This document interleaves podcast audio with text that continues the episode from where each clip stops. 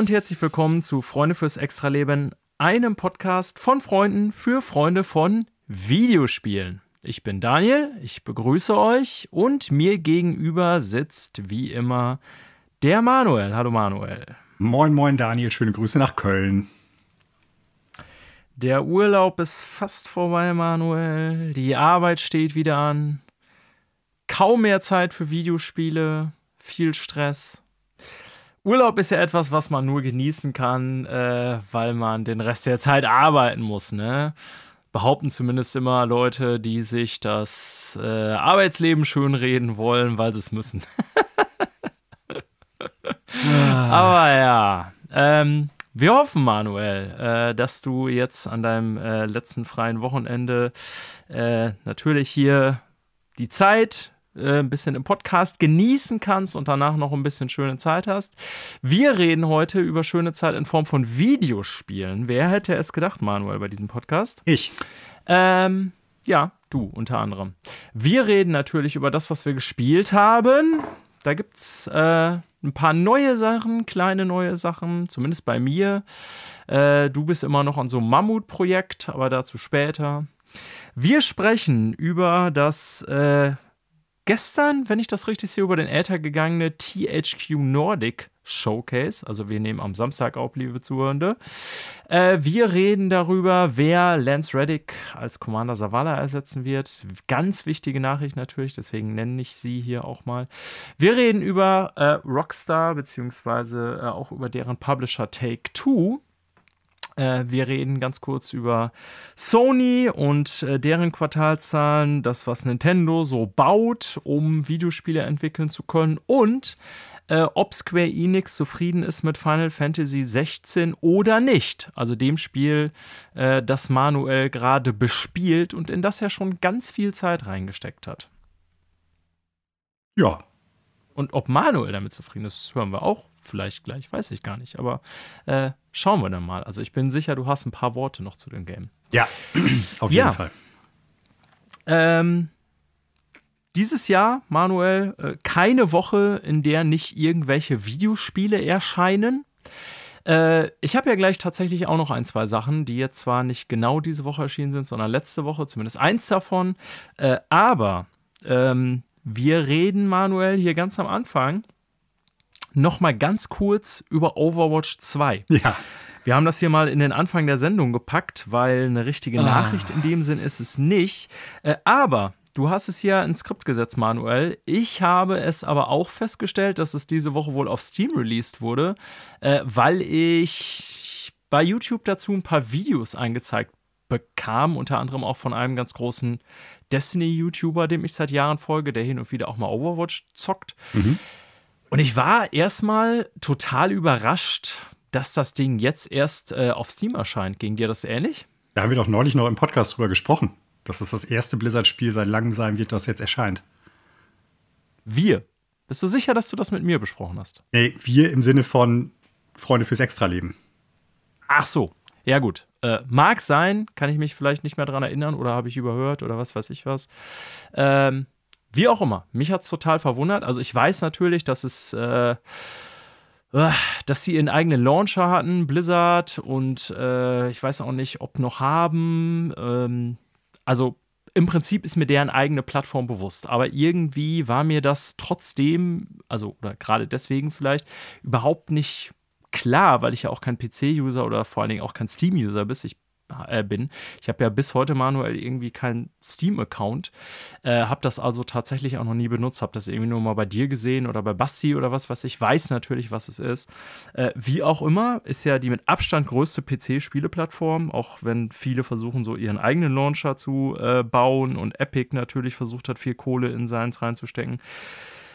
Ja, keine Ahnung. Overwatch 2 auf Steam. Ähm, ich meine, das Spiel an sich ist ja nicht Neues. Nichts Neues. Aber ähm, sagen wir mal, Manuel, die Rezeption war vorsichtig gesagt begrenzt gut. Also, wenn man nach den Steam-Bewertungskriterien geht, dann ist es overall oder overwhelmingly negative oder auf Deutsch wäre das dann äh, äußerst negativ. Und äh, liebe Zuhörende, wenn ihr mal ein bisschen was Witziges lesen wollt, dann zieht euch die Rezensionen auf Steam dazu rein. Äh, ich lese mal ein paar vor, wenn du Lust hast, Daniel. Also gerne. Weil, weil also nicht, dass ich glaube, dass jetzt äh, Internetkommentare immer repräsentativ sind Nein. oder Rezessionen und Review-Bombing ist ja auch ein Thema, genau. äh, was wir immer wieder hier behandeln im Podcast. Also ich glaube nicht, dass das Spiel jetzt tatsächlich äh, so schlecht ist, dass es irgendwie unspielbar wäre. Also ist ja nur eine andere Version von Overwatch.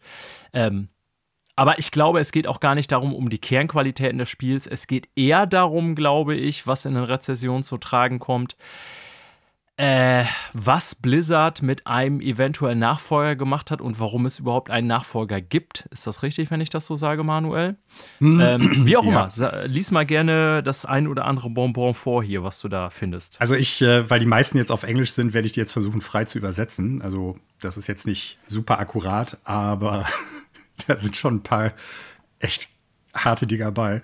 Äh, das einzige Spiel, an das ich mich erinnern kann, das zweimal gestorben ist. Damit fängt es schon ganz gut an. äh, hier auch noch einer. Äh, es ist Overwatch 1, aber mit weniger Features. Dann haben wir hier noch. Äh, was haben wir da denn?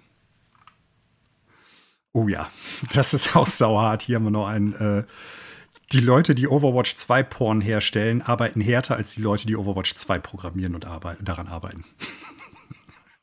Oh Mann, äh, ob ich in dieses Rabbit Hole jetzt gehen möchte, weiß ich nicht. Aber ich fand das ja schon immer super weird, Manuel, warum es bei Overwatch so eine ähm, Fetisch-Porn-Szenen-Connection gibt. Kann ich das so sagen? Ich finde das hm. total weird. Also ich meine, nicht, dass mich irgendwas noch großartig überraschen würde, was Menschen tun, so im ganz Allgemeinen.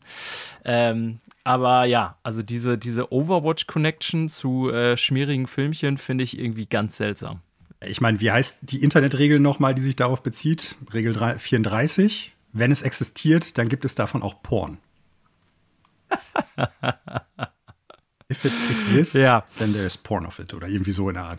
Also mich wundert das jetzt nicht unbedingt. Bei 8 Milliarden Menschen wird es auch ein paar Leute geben, die auf sowas stehen. Scheinbar genug, als dass da Leute wirklich äh, was produzieren. Ich habe keine Ahnung.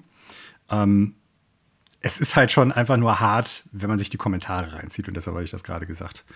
70.000 Rezensionen, äußerst negativ. Klar, vieles natürlich auch, um die so ein bisschen abzustrafen im Sinne von, die haben uns nicht das gegeben, was sie versprochen haben. Die haben uns teilweise auch stumpf belogen. Ich meine, Overwatch 1 sollte ja eigentlich noch weiterlaufen, haben sie auch nicht gemacht, haben es an dem Tag abgeschaltet, als Overwatch 2 rausgekommen ist, haben viele Features gestrichen, die sie vorher vollmundig angekündigt hatten, den, die äh, Singleplayer-Kampagne zum Beispiel, beziehungsweise Koop-Kampagne, die es da auch geben sollte, solche Sachen. Und ähm, naja, da ist auch klar, ja. dass sich Blizzard der Häme stellen muss. Und äh, das haben sie bis zum gewissen Grad tatsächlich ja auch getan. Ähm, ob das jetzt ausreicht, keine Ahnung. Ich fand das, was da gesagt worden ist, ein bisschen irre. Oh, ich muss mal eben kurz gucken, wer hat sich da nochmal geäußert? Ähm, der Aaron Keller, der Game Director von Overwatch 2. Ja, auch, Kaplan ist ja äh, der von 1 nicht mehr da bei Blizzard. Genau, der ist ja gegangen. Für alle. Mhm. Der ist ja gegangen und der war ja maßgeblich daran beteiligt, äh, Overwatch 1 zu entwickeln. So ja. kann man es, glaube ich, sagen. Ja. Und äh, Aaron Keller hat zumindest dann so geäußert, ja, im Prinzip ist der Zustand des Spiels und was es für ein Spiel geworden ist, auch der Situation geschuldet, dass lange Zeit niemand von uns gewusst haben will. Ich sage jetzt das bewusst, das ist jetzt meine, meine Interpretation seiner Worte, also nicht wortwörtlich übersetzt oder so, dass angeblich niemand von denen gewusst haben will, was die Fanbase von Overwatch 1 eigentlich mag und haben will. Und das macht mich ein bisschen stutzig, muss ich ganz ehrlich sagen.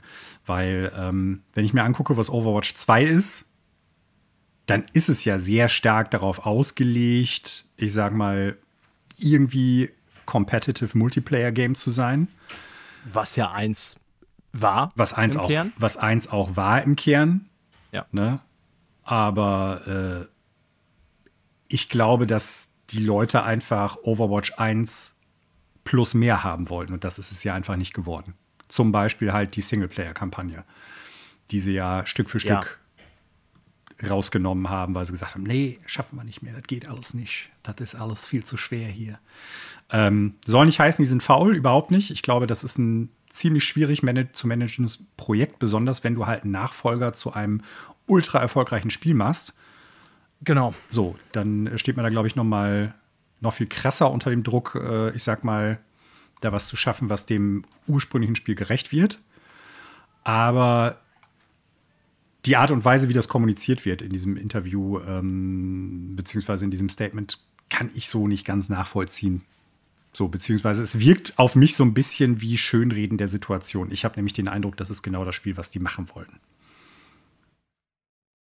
Ja, also Overwatch, ne, ohne dass wir jetzt irgendwie die ganze Sendung darauf rumreiten wollen und das soll hier auch nicht irgendwie äh, Leichenfleddern sein oder Katastrophenvoyeurismus oder so. Nicht, dass immer, ähm, also ich hoffe, dass du nicht den Eindruck bekommst, dass wir uns hier super gern irgendwie negativ äußern oder so. Und Blizzard hat ja offensichtlich auch mit Diablo 4 sehr viel richtig gemacht. Ne? Ja. Das, ja, also klar, es gibt und gab da eine Debatte um Mikrotransaktionen und so. Und äh, da wurde auch, glaube ich, nicht zu Unrecht sehr viel dran kritisiert. Aber das Spiel an sich, Diablo 4, ist ja erstmal, kann man jetzt sagen, für Blizzard ein Erfolg, sowohl kommerziell als auch von dem, was die Spielerbasis davon hält. Ähm, Overwatch 2 ist, glaube ich, ich meine, wir haben hier schon mehrfach drüber geredet, Manuel. Also vielleicht so der größte Fall from Grace einer IP, den ich so in den letzten Jahren mir, äh, wo ich mich dran erinnern kann in die Videospielbranche. Weil, nochmal zur Erinnerung für alle, also 2016 und auch noch 17, also 2016, als Overwatch rauskam, war das gefühlt, finde ich, das größte Ding der Welt, so was E-Sport und Videospielbranche und Marketing und eigene Liga und sowas anging. Mhm. Ne? Also da hat man gedacht, das ist eine weitere Blizzard-Marke äh, nach einer ja ja, wer sich dafür interessiert, mag das mal nachlesen. Insgesamt wieder sehr langwierigen und auch schwierigen Entwicklungen des Spiels überhaupt. Denn Overwatch selber ist ja aus Project Titan hervorgegangen, also ein Blizzard-Spiel, was nie das Licht der Welt gesehen hat und eigentlich auch einen sehr viel stärkeren PvE-Fokus hatte oder haben sollte. Und was es dann letztendlich geworden ist unter Leitung von Kaplan, ist ja eben dieser äh, PvP-fokussierte Hero-Shooter, mhm. der ja auch, wie gesagt, 2016 ordentlich aufgeräumt hat. Ne? Ist bei nicht wenigen Outlets, ich glaube auch IGN, wenn ich mich recht erinnere, Spiel des Jahres gewesen. Äh, Overwatch-Liga war ein Riesending mit internationalen E-Sports-Teams und bla bla bla. Und ich meine, wir haben es jetzt hier schon oft erzählt, der Sinn dahinter, warum man überhaupt einen zweiten kompletten Teil davon gemacht hat der dann wirklich auch sehr halbgar durch die Tür kam. Ähm, das war, glaube ich, im Kern die grundsätzlich falsche Entscheidung. Aber ja, also du hast gerade nochmal angesprochen, dieser Hero-Mode, PvE-Kram, der ja, also die eigentliche PvE-Kampagne, die ja zum Start von Overwatch 2 nicht fertig war und trotzdem haben sie es released, ähm, ist ja jetzt auch total abgesägt worden und stattdessen, soweit ich da im, im Bilde bin, äh, sollen ja saisonal immer so äh, Story-Bits geliefert werden. Und darum geht es auch in diesem Video von dem äh, Destiny-YouTuber Datu, den ich seit Jahren gucke und der halt speziell die PvE-Seite beleuchtet, weil er halt auch ein primär PvE-Spieler ist und nicht PvP.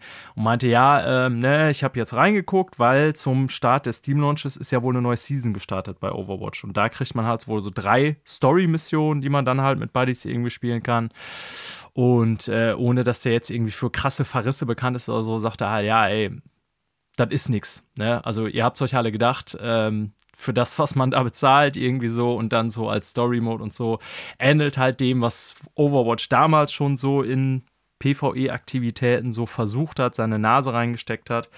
Aber äh, das reicht nicht, um das irgendwie als PvE-Game zu bezeichnen oder irgendwie ansatzweise auch Nein. irgendwie einen Nutzen da zu schaffen, der für PvE-Spieler äh, von Relevanz ist. Ne? Und das ist so, glaube ich, wenn ich Ihnen da wiedergebe, jetzt das Kurzfazit, so was ich gestern gesehen habe, als ich mir das Video angeschaut habe. Und ich habe es eigentlich auch genauso erwartet, ehrlich gesagt. Ähm, und ich glaube, Manuel, nochmal, um jetzt auf die Steam-Reviews zurückzukommen, es geht, glaube ich, also man kann jetzt davon sprechen, ja, dass es wieder so irgendwie wie Menschen halt online sind, dass es nur eins oder null gibt oder nur super scheiße oder super geil oder so. Ähm, und natürlich ist Overwatch, auch Overwatch 2, kein schlechtes Spiel. Also da sind Production Values drin, das ist gut spielbar, ähm, das macht bestimmt auch im PvP nach wie vor Spaß, wie auch schon vor Jahren und so weiter.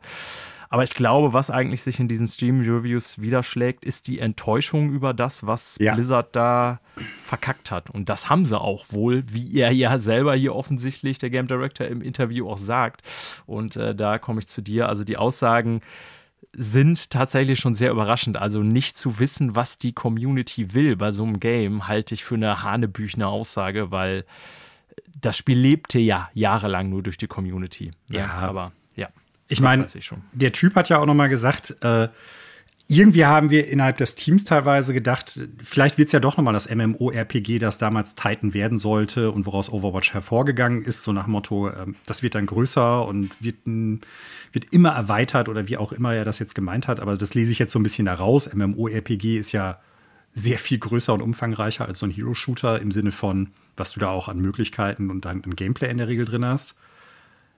Aber wenn ich mir dann angucke, was in Overwatch 2 reingekommen ist, dann ist da ja gar nichts von zu finden. Deshalb kann ich dem nur bedingt nee. glauben.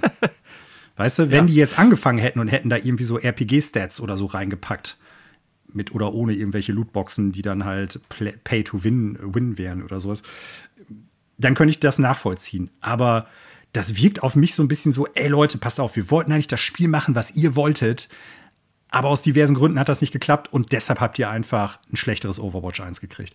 Und ich sag oder ich äh, zitiere jetzt noch eins von den, von den Reviews hier. Ein deutsches ist das tatsächlich auch. Und äh, damit können wir das Thema dann, glaube ich, auch einfach abschließen, weil es alles zusammenfasst. Ja. Äh, da hat ein User einfach geschrieben, ich will Overwatch 1 zurück. so. Und das spricht ja, was, Bände. Ja, was sie ja ad acta gelegt haben. Ja. Ja, nun gut, also, äh, wie gesagt, ich wünsche natürlich dem Dev-Team trotzdem nichts Schlechtes, wünsche denen auch, dass sie irgendwie das Ruder noch umreißen können oder so. Ich glaube aber, der Momentum bei Overwatch, der ist vielleicht schon vor Jahren verloren gegangen. Das Momentum heißt es, glaube ich.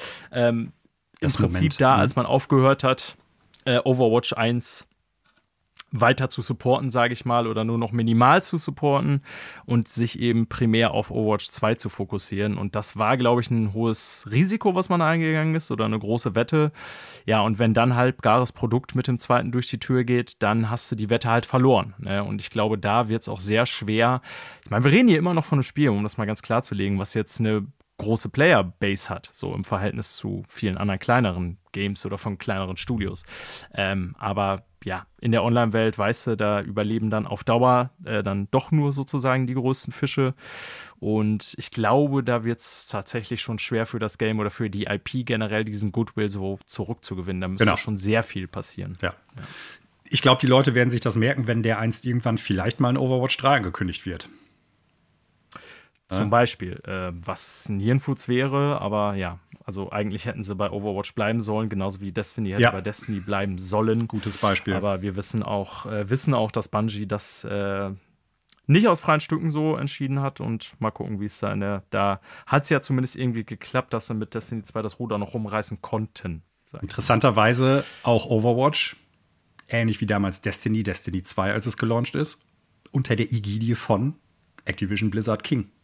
Ja, klar, ganz eindeutig. Ne? Mhm. Das äh, sieht man bei Call of Duty. Das, da hat Activision garantiert äh, auch bei Blizzard äh, viel mitgeredet. Das ist ganz klar Activision Business Practice, dass man äh, regelmäßig neue Spiele rausbringt, die man zum Neupreis verkaufen kann. Das, das natürlich jetzt ist ja. mir bewusst bei Overwatch 2 nicht der Fall ist, aber ja, da hat man sich, glaube ich, zu ja. sehr inspirieren oder beeinflussen lassen von diesem Modell. Ist halt auch die Frage, ob das äh, als sie gesagt haben, das wird Overwatch 2 auch tatsächlich schon ein Free-to-Play-Game Game werden sollte. Oder halt nicht. Wahrscheinlich nicht. Das ja. wäre jetzt meine Vermutung. Ja. Das weiß ich nicht. Das ist eine reine Vermutung, das ist Spekulation, aber.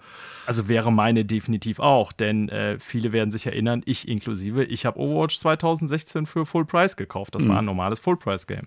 Ne? Ich hatte damals gefragt, ähm, da wollte erst keiner, sonst wäre ich damit auch eingestiegen. Und dann äh, war ja. der Zug aber irgendwann abgefahren, als du angefahren, äh, damit angekommen ja, bist. Ja, ich habe ein bisschen später bin ich eingestiegen, das stimmt, ja. Ich hatte richtig Bock auf das Game. Aber gut, Overwatch, wir werden es weiter beobachten. Ich glaube nicht, dass da Eklatantes noch von kommen wird. So ist es. Okay, dann, Manuel, würde ich sagen, wenn wir die Frage geklärt haben, kommen wir doch mal zur alles entscheidenden Frage, die wir hier äh, jede Woche versuchen zu klären. Nämlich, was wird denn hier gespielt? Da ich äh, heute hier der Master of Disaster bin und das Wort führe, äh, übergebe ich das Wort natürlich erstmal an dich, wie das so üblich ist hier. Äh, ich müsste das mal nachgucken, aber ich glaube, in der Regel machst du das nicht. das ist egal. Ähm, ich habe gar nicht so viel zu berichten. Ja, stimmt. Mhm. Es kommt aber so ein bisschen an, auf wie viele Spiele wo stehen. Manchmal gebe ich mir dann das Wort auch selber. Aber ich wollte heute mit dir anfangen. Ist auch überhaupt nicht ja. schlimm. Ähm, ja, ich spiele weiterhin Final Fantasy 16, denn äh, das letzte Drittel, sagen wir mal so, oder der letzte Part des Spiels ist doch noch sehr viel länger, als ich letzte Woche erwartet oder antizipiert hatte. Ähm, ah. Ja, das heißt, ich bin noch nicht ganz durch. Also ich weiß, dass ich im Vor, also das Spiel strukturiert sich so ein bisschen in Kapitel. Das hat in dem Spiel selber keine Kapitelzahlen, aber man könnte die durchnummerieren. Deshalb weiß ich, wie viele Kapitel es eigentlich gibt. Ähm, ja. Und es gibt im Prinzip, das Spiel ist so in insgesamt vier Parts, sage ich mal, unterteilt. Und ich bin am Ende des dritten Parts und der letzte, vierte Part, der noch kommt, ist so, ich sag mal, das Endgame. So, ne? mhm. Also, das hoffe ich, gehe ich von aus, ist nicht mehr so lang, aber das habe ich letzte Woche bei dem Teil, wo ich jetzt bin, auch schon gedacht. Ähm, ich kann mich der Sache nur weiterhin anschließen, die ich letzte Woche gesagt habe. Es ist ein Spiel, das auf audiovisueller und technischer Ebene total überzeugt Meistens. Also da sind Momente bei, wo mir echt äh, die Augen aus dem Kopf fallen, weil es wirklich so gut aussieht. Ähm, ohne Raytracing oder sonst irgendwie was. Es läuft recht stabil, es ist einigermaßen flüssig. Ähm, ich spiele es auf dem Grafikmodus, das sind dann 30 Frames per Second, aber das tut dem Spiel keinen Abbruch, das sieht trotzdem gut aus die grafischen Effekte in den Kämpfen weiterhin mega beeindruckend. Ich glaube, für manche Leute könnte das ein bisschen zu ablenkend sein. Ne, das, man würde auf Englisch sagen, das ist ein bisschen zu busy. Also es geht zu viel Visuelles auf dem Bildschirm ab. Ähm, ja, es ist sehr viel los. Das habe ich auch schon das so? festgestellt. Aber es geht mir fast bei allen japanischen Spielen so.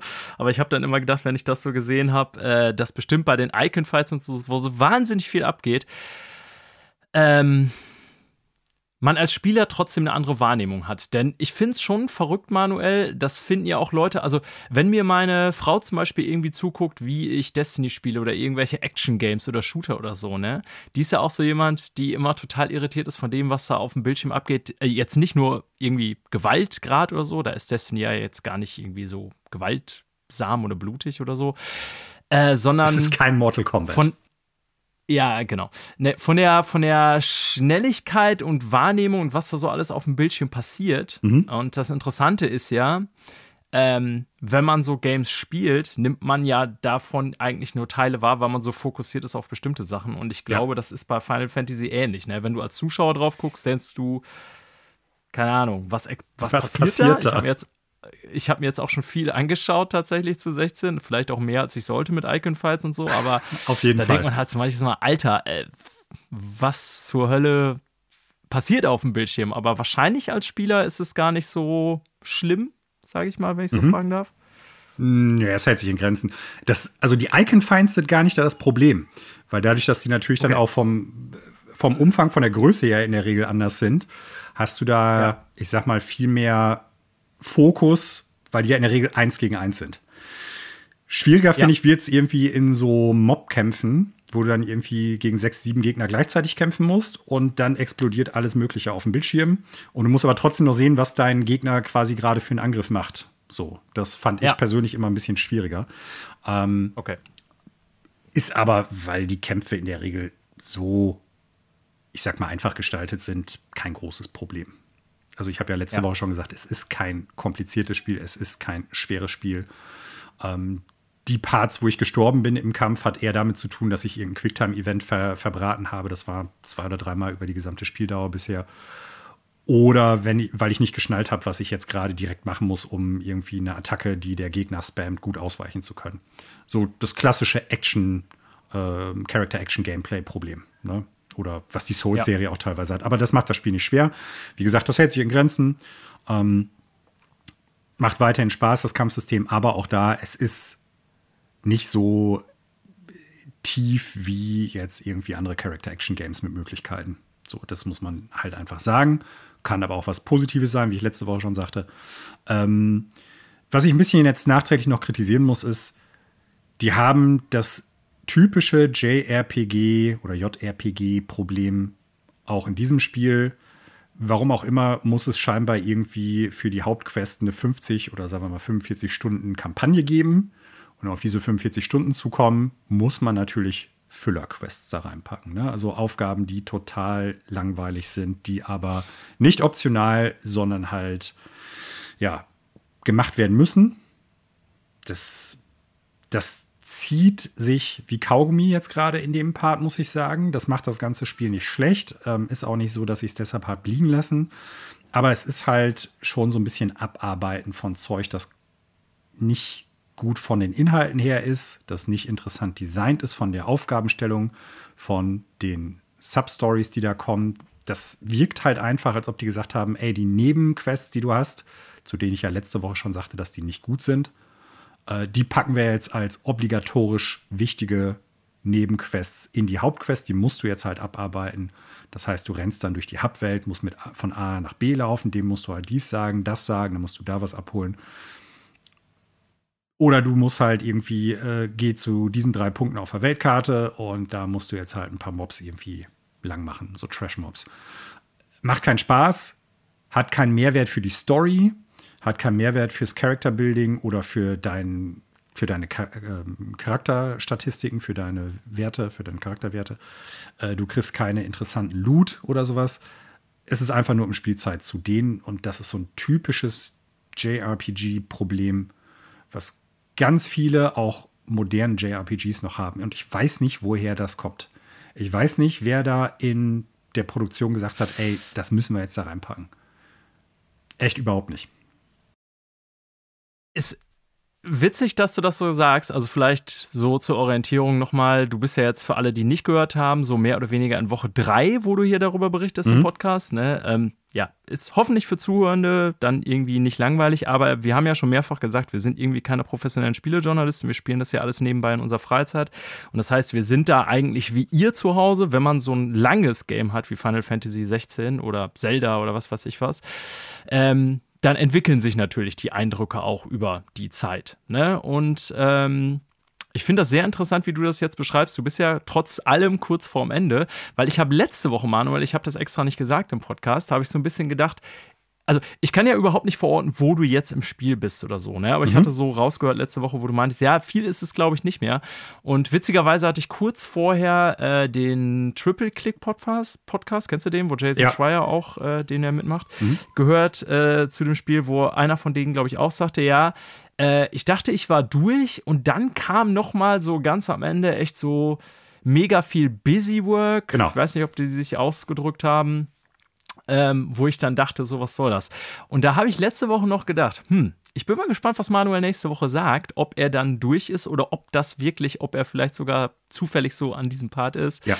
Und äh, du bestätigst ja hier die Meinung, dass das tatsächlich so ist. Und ich sag dir, äh, was ich glaube, woher das kommt. Ja. Nämlich äh, einfach, um den Spieler vorzu, äh, ja, wie soll ich sagen, dem Spieler das Gefühl zu geben, ey, du hast hier eine Kampagne von 40 bis 50 ja. Stunden. Weil, wenn das, das nicht so ist, werden Spieler direkt online die Mistforken auspacken und sagen, ey, das ist ein Final Fantasy und das kann ich in 25 Stunden abarbeiten. Lächerlich für 70 Euro ich glaube, das ist deren Angst. So dieses ganze Ding, mhm. ne, ich habe es jetzt noch nicht gespielt und ich glaube auch, dass es ein super Game ist. Aber ausgehend von dem, was du letzte Woche gesagt hast, ich glaube, das Ding war richtig, richtig teuer für Square Enix. Werden wir auch nachher noch drüber reden. Und ich glaube, dass man auch, ohne da jetzt irgendwie den Entwicklern vorwerfen zu wollen, möglichst kompromissbereit gewesen zu sein. Aber ich glaube, man wollte sicher gehen, dass das möglichst, äh, wie soll ich sagen, kritiklos ist das Game. Also will sagen, im Sinne, du hast ja letzte Woche schon viel darüber geredet, dass das in vielen Teilen auch ziemlich gestreamlined ist und eben so einerseits ähm, nicht mehr so Customization-Optionen, ne, Rollenspiel-Light-Elemente eigentlich nur noch hat, so auch im Vergleich zu anderen Final Fantasy Games ultra krasse Production mhm. Values und gleichzeitig irgendwie eine gewisse Spielzeit, die dann natürlich aber vielleicht auch irgendwann nicht mehr qualitativ ist, sondern gestreckt wird. Ne? Und mhm. ich, das sind für mich alles so Anzeichen, wo ich jetzt mal so konspirativ denke, so, hm, da haben bestimmt Leute dran gesessen und so ein bisschen Research und wenn wir es irgendwie zu komplex machen, dann irgendwie schrecken wir einen Großteil der Kundschaft ab. Ne? Wenn wir es aber irgendwie nur trotz aller Opulenz nur 20 Stunden lang machen, dann werden alle Leute aufschreien, weil Leute sind ja so blöd heutzutage und verwechseln immer Quantität mit Qualität. Also meiner Auffassung nach bei Videospielen, wir haben auch schon mal eine lange Diskussion hier darüber geführt, Manuel, was unserer Meinung nach eine gute Länge ist. Mhm. Und ja, also mich persönlich schreckt das leider, was du jetzt sagst, auch so ein bisschen ab, weil ich finde, wenn man das, also das ist für mich eine der schlimmsten Sachen, das ist für mich Hobby, was ich in meiner Freizeit habe. Und ich habe jetzt über 100 Stunden in Zelda gesteckt oder so, aber da hatte ich, ne, also kann man auch sagen, ja, ist ja das Gleiche. Aber da habe ich immer das Gefühl, okay, das mache ich ja freiwillig und die Sachen, die ich mache, lohnen sich auch. Aber wenn mir ein Gef Spiel das Gefühl gibt, es streckt die Spielzeit oder die Kampagne äh, einfach um die Spielzeit zu verlängern, dann bin ich immer ultra krass abgeschreckt davon, muss ich sagen. Ja, das wirkt ein bisschen so, als ob die sagen würden: Pass auf, ein Fußballspiel wird in Zukunft nicht 90 Minuten gehen, a zwei Halbzeiten, sondern vier Halbzeiten und dazwischen hast du halt immer 30 Minuten Werbeeinblendung. So, mal abgesehen davon, ob jetzt im Endeffekt, ja. ob jetzt, also man hat jetzt keine Werbung in Final Fantasy 16, das ist jetzt nur so als, um irgendwie was reinzupacken, worauf die Leute eigentlich keinen Bock haben, weil die Leute gehen ja nicht ins Stadion oder schalten den Fernseher ein oder hören das im Radio, weil die die Werbung oder irgendwas anderes haben wollen, sondern die wollen natürlich die Fußballspiele sehen. Ähm, ja. So. Und bei dem ist es ja jetzt auch so. Ich möchte halt Story erfahren, ich möchte halt irgendwie in dieser Welt ein bisschen eintauchen können, ich möchte coole Kämpfe haben, besonders die Icon-Boss-Fights, aber ich will nicht diese Nebenquests, die einfach schlecht designt sind, als Hauptquests verkauft bekommen. Und äh, deshalb so dieser Vergleich so ein bisschen. Ne? Ähm, macht das Spiel nicht kaputt. Also muss ich auch sagen. Nein, ich wollte gerade sagen, also ich also, gehe immer noch davon aus, wir reden hier über ein gutes oder sehr gutes Spiel. Ne? Absolut. Ne? Das verstehe ich schon so. Absolut, ja. ne? Aber es zieht sich halt gerade wie Kaugummi. Nicht zuletzt, weil ich glaube, das, was du da so ein bisschen postuliert hast, ich glaube, das ist eine, eine, wenn das wirklich so sein sollte, dass das bei Square Enix und anderen JRPG-produzierenden Filmen so vorliegt, dass das ein Trugschluss ist. Ich glaube nämlich nicht, dass die Leute da heutzutage noch drauf gucken und sagen, ey, Persona 6, 100 Stunden. Wenn es unter 90 hätte, hätte ich da keinen Bock drauf. Ich glaube nicht. Ich glaube, heutzutage, gerade bei der Fülle der Spiele, hätten die Leute eher Bock zu sagen: Pass auf, du kriegst eine gute, gestreamlinete Sache, kriegst das, was du willst an Gameplay, in einer hohen Qualität, mit einer hohen Schlachtzahl. Und dann hast du vielleicht noch entweder DLC oder du hast halt Nebenquests oder sowas. Aber um die, die Hauptquest durchzupöllen, sagen wir mal 30 Stunden.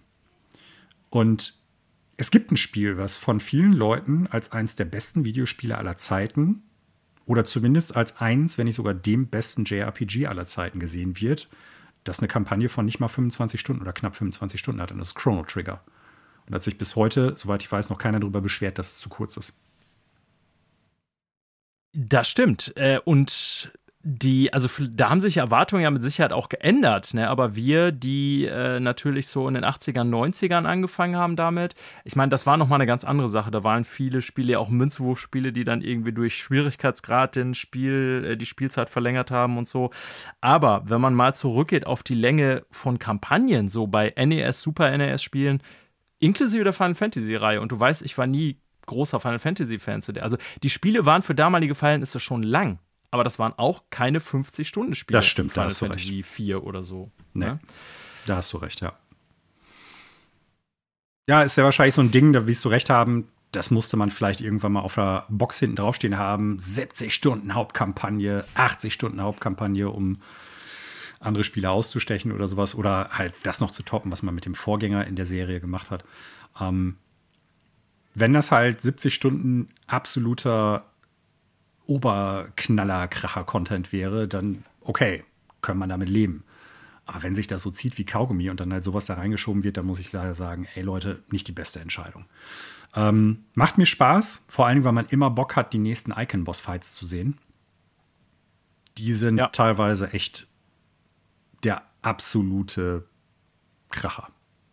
Also äh, ja, ich sage jetzt nicht, gegen welche Titans man teilweise kämpft, weil ich weiß gar nicht, ob das alles schon irgendwann mal in einem Trailer gezeigt worden ist. Könnte vielleicht ein, ein Spoiler sein. Solltest du irgendwie, was weiß ich, äh, im Herbst oder so mal wieder hier in der Nähe sein und äh, wir uns hier sehen, dann äh, können wir ja ein bisschen reinzocken. Können wir uns ein paar von. Ja, zu Kirmes zum Beispiel, ne? Bist da du dann? werde ich auf jeden Fall in der Heimat sein. Ja. Ja.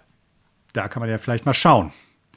Ja, ich will es auf jeden Fall sehen. Also mhm. Also ich, ich bleib dabei, ich bin äh, stark interessiert, das mal zu spielen, weil ich glaube, vieles von dem, was du so erzählt hast, sagt mir auch durchaus zu. Ne, das alleine das jetzt, wie gesagt, so ein bisschen, dass einem da die Spielzeit gestreckt wird, das finde ich dann so ein bisschen abschreckend. Aber ansonsten, so von der Präsentation und vom Gameplay-System, würde ich eigentlich sogar sagen, dass das ein Final Fantasy für mich sein könnte. Wobei, ganz ähm, kurz noch, wenn ich davon spreche, da wird die Spielzeit gestreckt, dann reden wir nicht über zehn Stunden. So, nein, ne? also, nein, nein sondern Ahnung, einfach nur, dass das man so ein paar Quests abarbeiten genau. muss, die überflüssig sind. Richtig. Ja. Das sind vielleicht ja. zwei Stunden oder sowas, aber trotzdem, das sind zwei Stunden, wo man sich denkt, da gibt es auch besseren Stuff hier in der Story. Story, nochmal ein paar mega starke Momente. Und ich weiß jetzt auch, äh, kleiner Spoiler vielleicht, wir haben ja ich weiß gar nicht, ob wir darüber gesprochen hatten oder ob ich mit Connor oder Basti darüber geredet habe, dass das Spiel ja in Saudi-Arabien und ich glaube in den Vereinigten Arabischen Emiraten nicht erscheinen wird. Und dass die versucht genau. haben, so ein bisschen Einfluss zu nehmen, so nach dem Motto, ja Leute, äh, nehmt das raus, sonst kommt das Spiel nicht auf den Markt. Ähm, es ist, wie wir vermutet haben, es geht um eine ähm, schwule Romanze, die ah. aber nur wirklich, also die, die gesamte Sequenz ist weder total explizit, noch lang, wo darauf überhaupt eingegangen wird. Es wird sogar nicht mal wirklich gesagt, die beiden Charaktere sind schwul, sondern äh, es gibt einen Kuss zwischen zwei männlichen Charakteren in dem Spiel und das war's. Und ha. ist natürlich jetzt immer schwierig, das so als äh, heterosexueller Mensch zu sagen oder Mann zu sagen. Ich persönlich fand, dass das total gut da reinpasste, weil es nicht die Charaktere ausmachte. Also die haben da jetzt nicht einen schwulen Charakter reingesetzt und am Motto, ja, das müssen wir jetzt als Thema drin haben, weil das ist so das Thema unserer Zeit oder irgendwie sowas oder wir müssen da äh, Repräsentationen von solchen äh, Personen drin haben oder so. Überhaupt nicht. Ähm, das passte meines Erachtens nach in die Sequenz total gut rein, zeigte auch noch mal, wie dieser also einer der Charaktere ist ein Hauptcharakter, so viel, ohne jetzt zu spoilern, sage ich jetzt mal, äh, was das für eine, für eine wichtige Sequenz einfach ist, worum es da storytechnisch auch gerade geht. Also ich fand das richtig gut geschrieben. Umso bescheuerter, ich meine, klar, das sind die Gesetze in Saudi-Arabien, haben wir schon oft drüber gesprochen, dass sie gesagt haben, wegen dieser einen nicht mal 30-sekündigen Sequenz ähm, kommt das Spiel hier nicht raus. Also totaler, das muss ich leider jetzt aus, aus meiner westlichen Sicht sagen, äh, das ist auf mehreren Ebenen schade und auch einfach Blödsinn. Ja. Ja.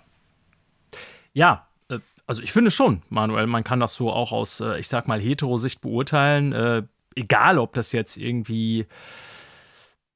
Also ich sag jetzt mal über eine äh, Form von romantischer Darstellung oder Sexszenen oder so, ob das in den Kontext passt, finde ich, kann man sich ja immer äußern. Es gibt ja auch Filme, wo man jetzt sagt, egal ob jetzt da irgendwie äh, gleichgeschlechtliche oder äh, andersgeschlechtliche Leute irgendwie, wo man sich so denkt, ey, die Szene passt da überhaupt nicht rein.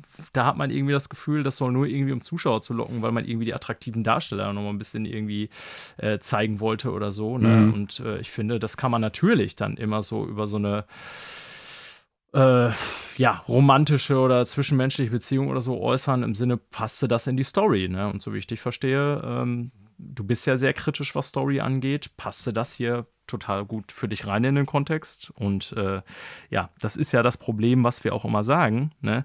Es muss ja nicht immer was mit einer politischen Agenda zu tun haben, dass man sagt, ja, es muss jetzt alles irgendwie Pride Week und queer und bla bla bla sein und überall. Ja, aber solche Menschen sind nun mal Teil der Gesellschaft und Teil des Lebens. So. Und warum sollen die dann nicht auch in solchen Geschichten vorkommen, äh, ohne dass das irgendwie eine Überrepräsentation oder aufgezwungen sein muss oder so? Ne? Das ist ja. ja ganz natürlich in dem Sinne. Und wenn das dann passt, äh, ja, dann ist es halt so. Und dann müssen die Saudis halt darauf verzichten, wenn die Nagel im Kopf haben. Aber ja. das ist halt deren Problem. Also, um das abzurunden, ich fand halt äh, besonders gut an der Sequenz, dass es halt nicht darum geht, das ist jetzt der schwule Charakter, sage ich jetzt mal mit meinen so Worten, oder äh, dieser, diese Person hat jetzt äh, damit zu kämpfen, dass sie schwul ist oder wird irgendwie ausgegrenzt oder sonst irgendwie was. Das ist halt einfach ein, der Aspekt dieser Person, ohne dass das in irgendeinen Wertungskontext gestellt wird. Und das fand ich sehr ja. beeindruckend, wenn ich an sowas wie The Last of Us 2 vor allen Dingen denke.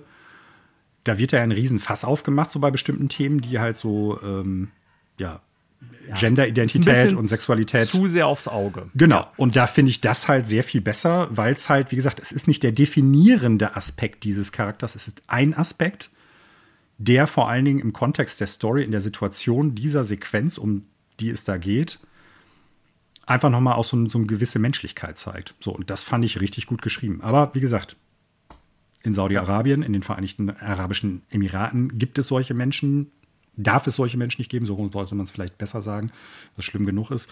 Ähm, ja. ja.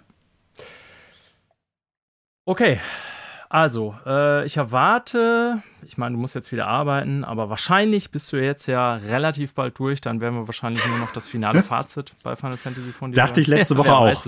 Mhm. Ja. ja. und dann mal gucken, was das nächste große Spiel wird, weil äh, mich befasst ja auch die Frage die ganze Zeit, Manuel. Also, ich, ich soll ich mal übernehmen oder äh, ich, kann, Kontext, also, oder? ich kann da ganz kurz was zu sagen. Also, erstens ja. steht Armored Core vor der Tür. Ja. So, zwei Wochen. 14 Tagen, zwei Wochen, ja. Genau. Ähm, das ist ein Pflichtkauf. Das ist vorbestellt. Das werde ich spielen, gar keine Frage. Äh, ich habe hier aber noch zwei andere Spiele liegen, die ich auch spielen wollte, aber jetzt halt nicht so gekommen bin während meines Urlaubs, weil Final Fantasy 16 einfach doch noch länger ist. Äh, das eine hast du hier auf der Liste stehen, da wirst du gleich vielleicht ein bisschen schon zu sagen können. Und das andere ist ja. äh, Remnant 2, wo ich jetzt auch ah. äh, reinzocken wollte die Tage. Da hat unser Kollege Connor ja schon ein bisschen ja. äh, Zeit reingesteckt. Den werden wir bald hier wieder dazu holen und dann wird er uns ein bisschen dazu erzählen. Im Bestfall natürlich, wenn du auch schon reingespielt hast. Mhm. Ich bin ja auch nicht abgeneigt, Manuel, hatte ich ja schon gesagt. Ne? Da müsste man natürlich mal gucken. Connor hat es wahrscheinlich schon wieder zweimal durchgeballert, wie das so mit Multiplayer wäre, weil man kann es ja zu dritt spielen. Ja. Ähm, ne? Also, wenn du starten willst, äh, sag gern Bescheid. Ja, ähm, die äh, nächsten großen Projekte, ja, gute Frage. Ich, ich übernehme dann vielleicht mal an dieser Stelle. Oh, mir fällt gerade noch was ein, ähm, Daniel. Ich glaube, eine Woche ja, später kommt dann ja auch schon Baldur's Gate 3, was Baldur's ja gerade unfassbare Bewertungen kriegt. Also es ist ja, ja, echt verrückt. Aber wirklich unfassbare. Unfassbare ja. Bewertungen. Und äh, wo sich ja auch so, so eine kleine Diskussion drum gerade äh, entwickelt hat, so in den letzten Wochen, so nach dem Motto, ja, das kann, Schrägstrich darf, soll nicht der Standard in Zukunft sein, den Spielende erwarten, wenn sie halt ein RPG spielen. Ja. Wo ich dann denke, okay, warum nicht? Ich hatte äh, schon irgendwie so einen IGN-Artikel dazu gelesen, äh, Baldur's Gate 3, äh, äh, was stand da? Gives Developers Anxiety oder irgendwas, keine Ahnung, also irgendwas ja. ganz komisches so im Sinne von puts pressure on them oder was weiß ich, was weiß ich nicht mehr.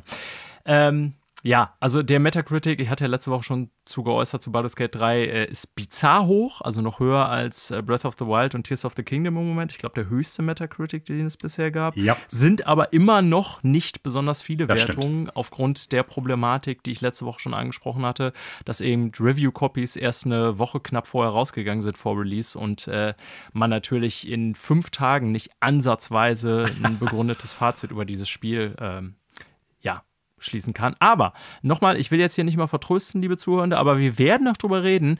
Wir hatten tatsächlich äh, in Anschluss an letzte Sendung, hat sich Basti direkt gemeldet, als er das gehört hat und äh, ganz enthusiastisch schon von seiner Spielzeit von Baldur's Gate 3 berichtet. Also wir werden tatsächlich den Plan umsetzen können, hoffentlich, von dem ich letzte Woche sprach, ähm, dass wir ja, ich hoffe mal, so Anfang August vielleicht hier mal eine Sendung machen können, wo wir dann tatsächlich drüber sprechen, wo Manuel vielleicht reingespielt hat und Basti bestimmt schon ziemlich viel gespielt hat. Und das sind dann bestimmt auch zwei sehr interessante Perspektiven. Ja, ähm, großes Projekt und was kommt als nächstes? Da packe ich jetzt mal an, denn ähm, ich bin manuell immer noch in Tears of the Kingdom und äh, ich habe das jetzt auch so für mich beschlossen, dass ich das nicht auf Teufel komm raus durchballer. Ne, ich musste natürlich okay. jetzt letzte Woche auch wieder oder diese Woche wieder arbeiten, das heißt, konnte nicht so wie die Woche davor, wo ich krank zu Hause auf dem Sofa hing, äh, unmenschlich viel Zeit reinballern. ähm, mir macht das Game nach wie vor mega viel Spaß und ich bin nach wie vor ultra beeindruckt davon und deswegen will ich es auch jetzt irgendwie nicht so auf Teufel komm Reis ja im Sinne von, ich muss das jetzt hinter mich bringen, nur weil ich das nächste große Ding irgendwie angehen will oder muss oder wie auch immer. Ich mache das hier zum Glück gar nicht, äh, um Geld zu verdienen, sondern einfach um Spaß zu haben, Videospiele. Und deswegen habe ich für mich entschlossen, ich spiele das jetzt einfach so ein bisschen. Ich merke jetzt so langsam, das hatte ich bei Breath of the Wild auch irgendwann nach über 100 Stunden, dass ich denke, okay, ich muss jetzt wirklich auch nicht mehr alles machen, was das Game noch zu bieten hat. Ich kann es auch immer noch mal wieder reinschmeißen. Ähm, aber gleichzeitig denke ich mir, ja, ich mache halt jetzt das jeden Tag so ein bisschen oder irgendwie alle zwei Tage, worauf ich in einem Game Bock habe. Mal eine Nebenquest, mal eine Hauptquest weiter. Mhm.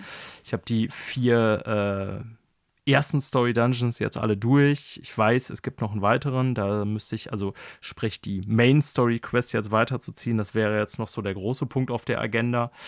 Ähm, aber ja, ich will mich jetzt weiterhin gar nicht mehr zu dem Spiel äußern und auch nicht sagen, ich werde jetzt innerhalb der nächsten zwei Tage auf jeden Fall durchballern. Ich habe das ja nächste Woche, äh, letzte Woche schon gesagt. Wenn ich das forcieren würde, könnte ich wahrscheinlich innerhalb weniger Stunden durch sein. Aber ich forciere es jetzt einfach nicht, sondern ich spiele so ein bisschen äh, das nebenbei. Mhm. Und äh, was heißt nebenbei? Eigentlich also schon noch so regelmäßig, aber ähm, gucke, wie ich Bock habe, das abzuschließen oder auch nicht.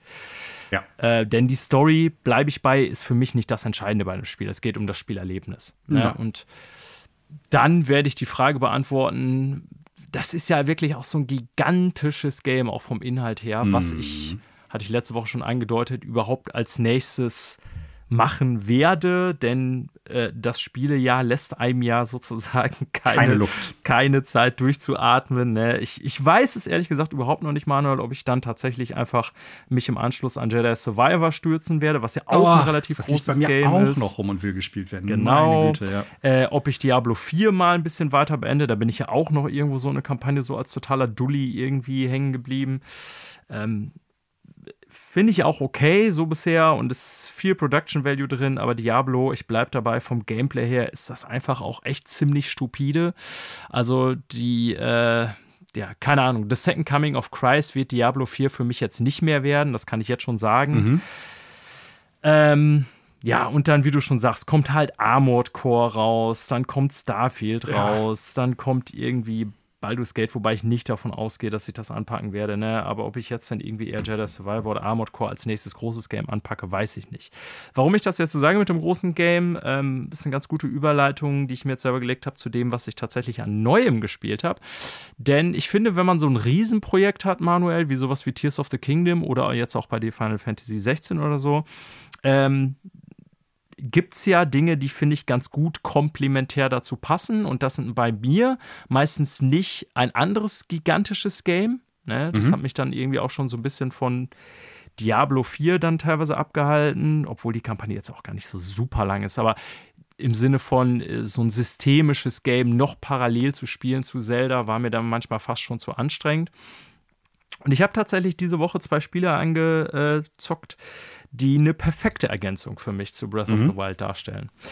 Und zwar das eine äh, ist Disney Illusion Island, über mhm. das ich hier im Podcast ja auch schon mal kurz berichtet hatte, im Sinne von mein Interesse ist da. Und das ist ja jetzt vorletzte Woche tatsächlich erschienen auf Switch.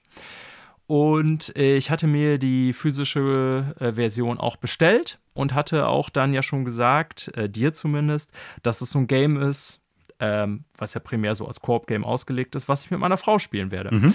Und das haben wir auch gemacht. Jetzt haben wir erst äh, einen Abend geschafft diese Woche, weil wir müssen natürlich immer gucken, wann haben wir so ein bisschen beide Zeit, wann haben beide Bock. Ähm, aber ich kann dir zumindest mal Ersteindrücke sagen. Ähm, Ganz ich kurz, ich greife so, mal eben zwischen. Ja, sorry. Also ich habe es mir ja. auch geholt und hatte eigentlich gehofft, dass ich ja. das jetzt quasi nach Final Fantasy spielen kann, auch als kleines Game, weil ich das ähnlich sehe wie du. Aber. Final Fantasy 16 sagt nein. Hat dich gefangen genommen ja, ich werde da jetzt auch nichts irgendwie Spoiler, Manuel, da gibt es auch, glaube ich, nichts zu spoilern, nee. aber meine so Ersteindrücke kann ich ja mal wiedergeben. Mhm. Hm. Ich bin natürlich so ein bisschen, wie du weißt, äh, für äh, Disney-Franchises leicht zu begeistern, weil ich halt seit meiner Kindheit so die ganzen Filme immer im Kino gesehen habe und so weiter und so ein bisschen damit sozialisiert wurde, da und keine Ahnung, lustige Taschenbücher gelesen habe und pipapo. Mhm. Und deswegen ist natürlich, äh, rührt das Ganze schon so ein bisschen an so eine äh, Kindheitsliebe bei mir, dieser Artstyle auch. Und ähm, ich muss sagen, so alleine von den Production Values her oder wie das Spiel aussieht, ist es auch so in den ersten anderthalb Stunden, die ich jetzt gesehen habe, wirklich fantastisch. Ne? Also so diese ganzen animierten Sequenzen ähm, mit ja, der Sprachausgabe sind natürlich andere Sprecher als damals. Jetzt, wer sich so an irgendwie äh, ja, Cartoons aus den, keine Ahnung, 80ern, 90ern erinnert oder so, aber sehr nah dran an der Art, wie die sprechen. Äh, das ist schon mega geil gemacht, finde ich. Mhm. Und ähm, alleine dafür muss ich schon sagen, hat es für mich bisher gelohnt. Ich kann jetzt überhaupt noch kein Fazit treffen und das wird auch noch lange dauern, weil, wie schon bei It Takes Two, wenn ich so ein Game mit meiner Frau im Korb spiele, dann sind wir irgendwie so, ja, machen wir immer so langsam Fortschritt ähm, und wenn wir Bock haben. Aber ähm, ich muss sagen, also so alleine vom, vom Production Values, vom ersten Eindruck, finde ich super geil. Die Mucke ist super geil, so Classic Disney, äh, orchestral und wie gesagt, die Animationssequenzen und so und dieser Art von Humor. So, äh, für mich kommt das voll rüber. Ähm, bei dem Spiel selber erwarte ich oder war meine Erwartung jetzt gar nicht so wahnsinnig groß. Hatte ja auch vorher irgendwie Tests gelesen und da war so überall, ja, ist ein solider Plattformer, aber reißt jetzt irgendwie auch nichts raus. Ne? Und das ist im Grunde meiner Meinung nach das, was ich bisher auch bekommen habe. Das mhm. spielt sich tatsächlich echt gut. Ne? Also bei so ähm, Platforming-Sequenzen kommt es ja auch mal drauf an, wie spielen sich die Charaktere. Und für mich äh, spielt sich das wirklich gut, es läuft flüssig so. Ähm, aber es reißt jetzt natürlich irgendwie spielerisch auch nichts aus den Angeln, was die Spielewelt angeht. Ne? Also ich habe irgendwo gesehen, dass der Metacritic und wie gesagt, ich bin weit weg von meiner eigenen Wertung, glaube ich, jetzt irgendwo in den 70ern ist oder Anfang der 70er oder so. Und nach meinen bisherigen Eindrücken, so was das Spiel spielerisch bietet, würde ich auch sagen, das passt so in etwa. Mhm. Für mich muss ich aber natürlich, und das sage ich ganz klar, ist ja meine subjektive Wertung, schon alleine deswegen ein paar Prozent äh, draufrechnen, weil dieser ganze Style, wie das Game gemacht wird und was sie da auch an Production Values reingesteckt haben, für mich einfach total zieht. Ja, ne, also ja. Ähm, mhm. ich finde es richtig cool bisher und ist das auch, was ich mir vorgestellt habe. Und war auch cool mit äh, meiner Frau das zu spielen. Also ich bin dann ja doch immer wieder verwundert, dass sie in so Plattformsequenzen tatsächlich. Ich spiele ja überhaupt keine Plattformer. Und es gibt auch immer wieder so Freunde, ich weiß nicht, ob du dich daran erinnern kannst, unser Freund Hanno zum Beispiel, der, der ist Plattformer ja Gott. Äh, der weiß Grüße gehen raus. super gut. Ja. Genau, Grüße an dich, Hanno. Ähm, ich kann mich noch erinnern, als wir in unserer Essener äh, WG-Zeit da immer irgendwie ein Super Mario, äh, was war das damals? New Super Mario Bros. war das auf Wii, ne? Oder Wii. welcher? Ja, New Super Mario Bros. Wii wird es gewesen New sein. Super Mario Bros., ne? Mhm. Dieser, diese Wii-Teile. Ähm, dass so Hanno und Mene immer mega gut in dem Plattforming war. Und ich stink bei sowas echt ab, obwohl ich mit sowas wie Super Mario World aufgewachsen bin oder so. Aber ich bin da einfach nicht wirklich gut drin. Also mein, meine Frau hat noch nicht mal viel Probleme damit, obwohl ich 30 Jahre lang oder mehr als 30 Jahre Videospiele da äh, genauso gut zu sein, so wie ich. Ähm, aber ja, ist cool. Also es wird, glaube ich, für dich jetzt auch da nicht die Erkenntnis kommen, wenn du es jetzt mal wirklich anfängst zu sagen, ey, das ist jetzt besser als Ori oder das ist jetzt besser als was weiß ich was. Ne? Aber ähm, ich finde, man sieht, dass da Leute irgendwie dran waren, die diesen ganzen Disney Classic, Disney Cartoon Style so zeitgemäß umsetzen wollten und das haben sie auch gut hingekriegt. Ja, es ist ja nicht der, der also wirklich der, der klassische Disney-Style, sondern ist ja so eine modernisierte Version, ja, ähnlich wie auch genau. DuckTales oder sowas. Was ja, ich aber bei richtig. beiden Marken eigentlich ganz gut finde, und ich bin nicht der größte Disney-Fan aus unterschiedlichen Gründen. Mm, aber ich finde, ähnlich wie du, alles, was ich bisher davon gesehen habe, und das war halt deshalb auch ein Kaufanreiz für mich, wirkt, als ob Menschen dahinter gesessen haben, die gesagt haben: Pass auf, wir haben diese ganzen alten NES und Super NES-Plattformer der Disney-Ära irgendwie von Capcom und so weiter gespielt, beziehungsweise finden die gut. Da lässt sich was auf jeden Fall auch modern heute mitmachen. Und äh, wir haben zeitgleich irgendwie so den Ansatz, dass das zumindest so breit aufgestellt ist, dass das eben nicht nur Leute spielen können, die Super Meat Boy gespielt haben, die Ori and the Will of the Wisp äh, durchgespielt haben oder solche Leute, die auf super schwere Plattformer stehen, Cuphead kannst du da noch nennen und so weiter und so fort. Äh, sondern das soll ja für viele Leute zugänglich sein. Auch für Jüngere, für Leute, genau. die nicht so viel Videospiele spielen. Und ich finde das dann ja. immer ganz interessant, woran sich sowas dann festmachen lässt, ob das dann ein gutes oder schlechtes Videospiel ist, weil man es ja auch immer dann irgendwie daran messen muss, für wen ist es eigentlich auch teilweise gedacht. Äh, ja. Ich erlebe ganz oft so die Situation, ich habe mir jetzt nicht wirklich äh, Reviews zu dem Spiel durchgelesen oder angeguckt. Handling ist ja bei Plattformern eine Sache. Das heißt, wie fühlt es sich an, den Charakter zu bewegen, zu springen, zu landen? Passt das? Lande ich da, wo ich auch antizipiere, wo ich lande? Wie ist im Prinzip das Bewegungsmoment? Ähm, wie weit rutsche ich noch nach? Gibt es halt so, ein, so, eine Art Rettungsschirm, dass ich auch, wenn ich eigentlich noch so an der Plattformkante bin, immer noch springen kann? Oder ist das so genau, dass ich dann da runterfalle? Wie, ich sag mal, wie nachsichtig ist das Spiel teilweise auch? Das ist so die eine Hälfte, also die Bewegungsphysik, sage ich mal. Und das, die andere Hälfte ist natürlich dann Leveldesign. Und ich habe immer den Eindruck, bei solchen Spielen, die möglichst breit aufgestellt sind als Plattformer, dass da eher so das Leveldesign dann die Schwachstelle ist, wenn man es so bewerten möchte. Das kann ich natürlich jetzt noch nicht sagen, weil ich es da gespielt habe, aber es wäre jetzt für mich so deine Frage, wie ist da dein Eindruck bisher?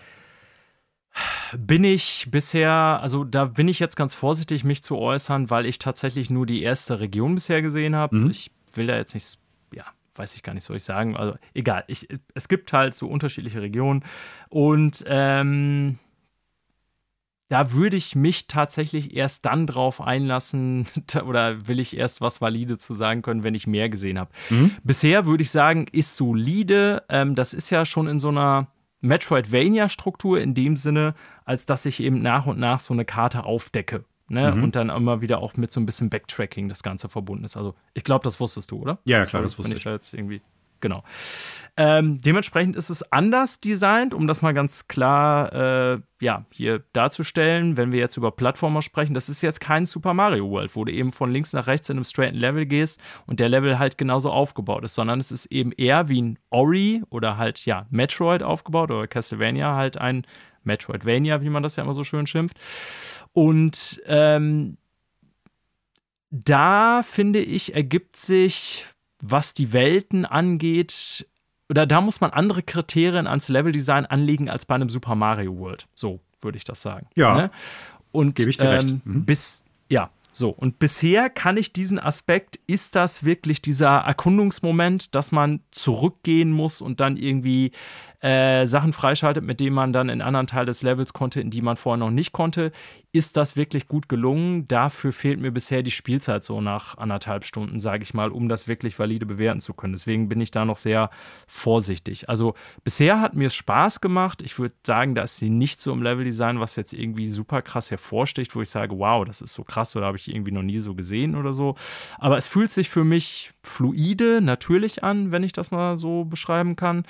Ähm, aber wie gesagt, so mit diesem Backtracking-Aspekt und ob da so der Hook passt, das kann ich im Moment noch nicht bewerten, weil wir die meiste Zeit bisher nur vorangelaufen sind, wenn ich mhm. das so sagen kann. Okay. Ja. Naja, vielleicht wirst du nächste Woche ja schon ein bisschen mehr dazu sagen können. Deiner Frau gefällt es auch? Ja. Cool. Ja. Die war ja auch von äh, It Takes Two äh, überraschend angetan. Wobei ähm, ja schon noch ein anderes Spiel ganz, ist. Genau. Ja, ja, ist jetzt eine ganz andere, wollte ich gerade sagen, ganz, ganz anderes Spiel. Ne? Mhm. Ähm, ja, aber ich bin äh, wirklich sehr angetan und wie du schon sagst, äh, es ist immer die Frage, woran bewertet man das und so? Muss es so schwer sein wie Hollow Knight oder Ori ist ja teilweise auch ganz knackig bei den Bossen jo. oder so. Ähm, ja, Wertungen sind subjektiv und ich fand das jetzt sehr angenehm, mal was äh, eher äh, zugängliches spielen zu können, was mich so auf Plattforming-Niveau so nicht so hart fordert. Mhm.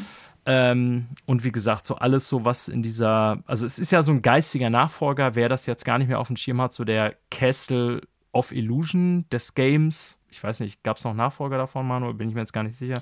Also ich habe immer in Erinnerung aus Super Nintendo-Zeiten Castle of Illusion, Illusion starring Mickey Mouse. Das war ja so ein Disney-Plattformer, damals ein klassischer Links-Rechts-Plattformer eher. Ja. Ähm, darauf basiert das ja so, ich sag mal so ein bisschen die Idee. Ne? Und das kommt bei mir sehr gut rüber, dieser Spirit, muss ich sagen. Ja, wo, wobei es gab ja noch äh, Mickey's Magical es gab da, Quest. ich, noch andere von, ne? Was sogar noch einen Tacken besser ist, wie ich finde, aber gut. Ähm, ja, ich glaube, in diese Richtung sollte das Ganze auch irgendwie so ein bisschen gehen. Ne? Ähm, überhaupt, welches war denn das Super Nintendo-Spiel? War das überhaupt Castle of Illusion oder war es das Es gibt ja mehrere. Game? Ähm, ja, wie heißt das nochmal? Äh, es gibt Mickey Mania. Ich meine, dass ja. das so heißt. Das ist quasi so dieses, wo du dich von Steamboat Willie bis zu den neueren, damals neueren Mickey-Filmen, so jedes Level ist quasi ein Film gewesen. Du fängst halt in Schwarz-Weiß dann auch an. Ich meine, Mickey Mania hieß das.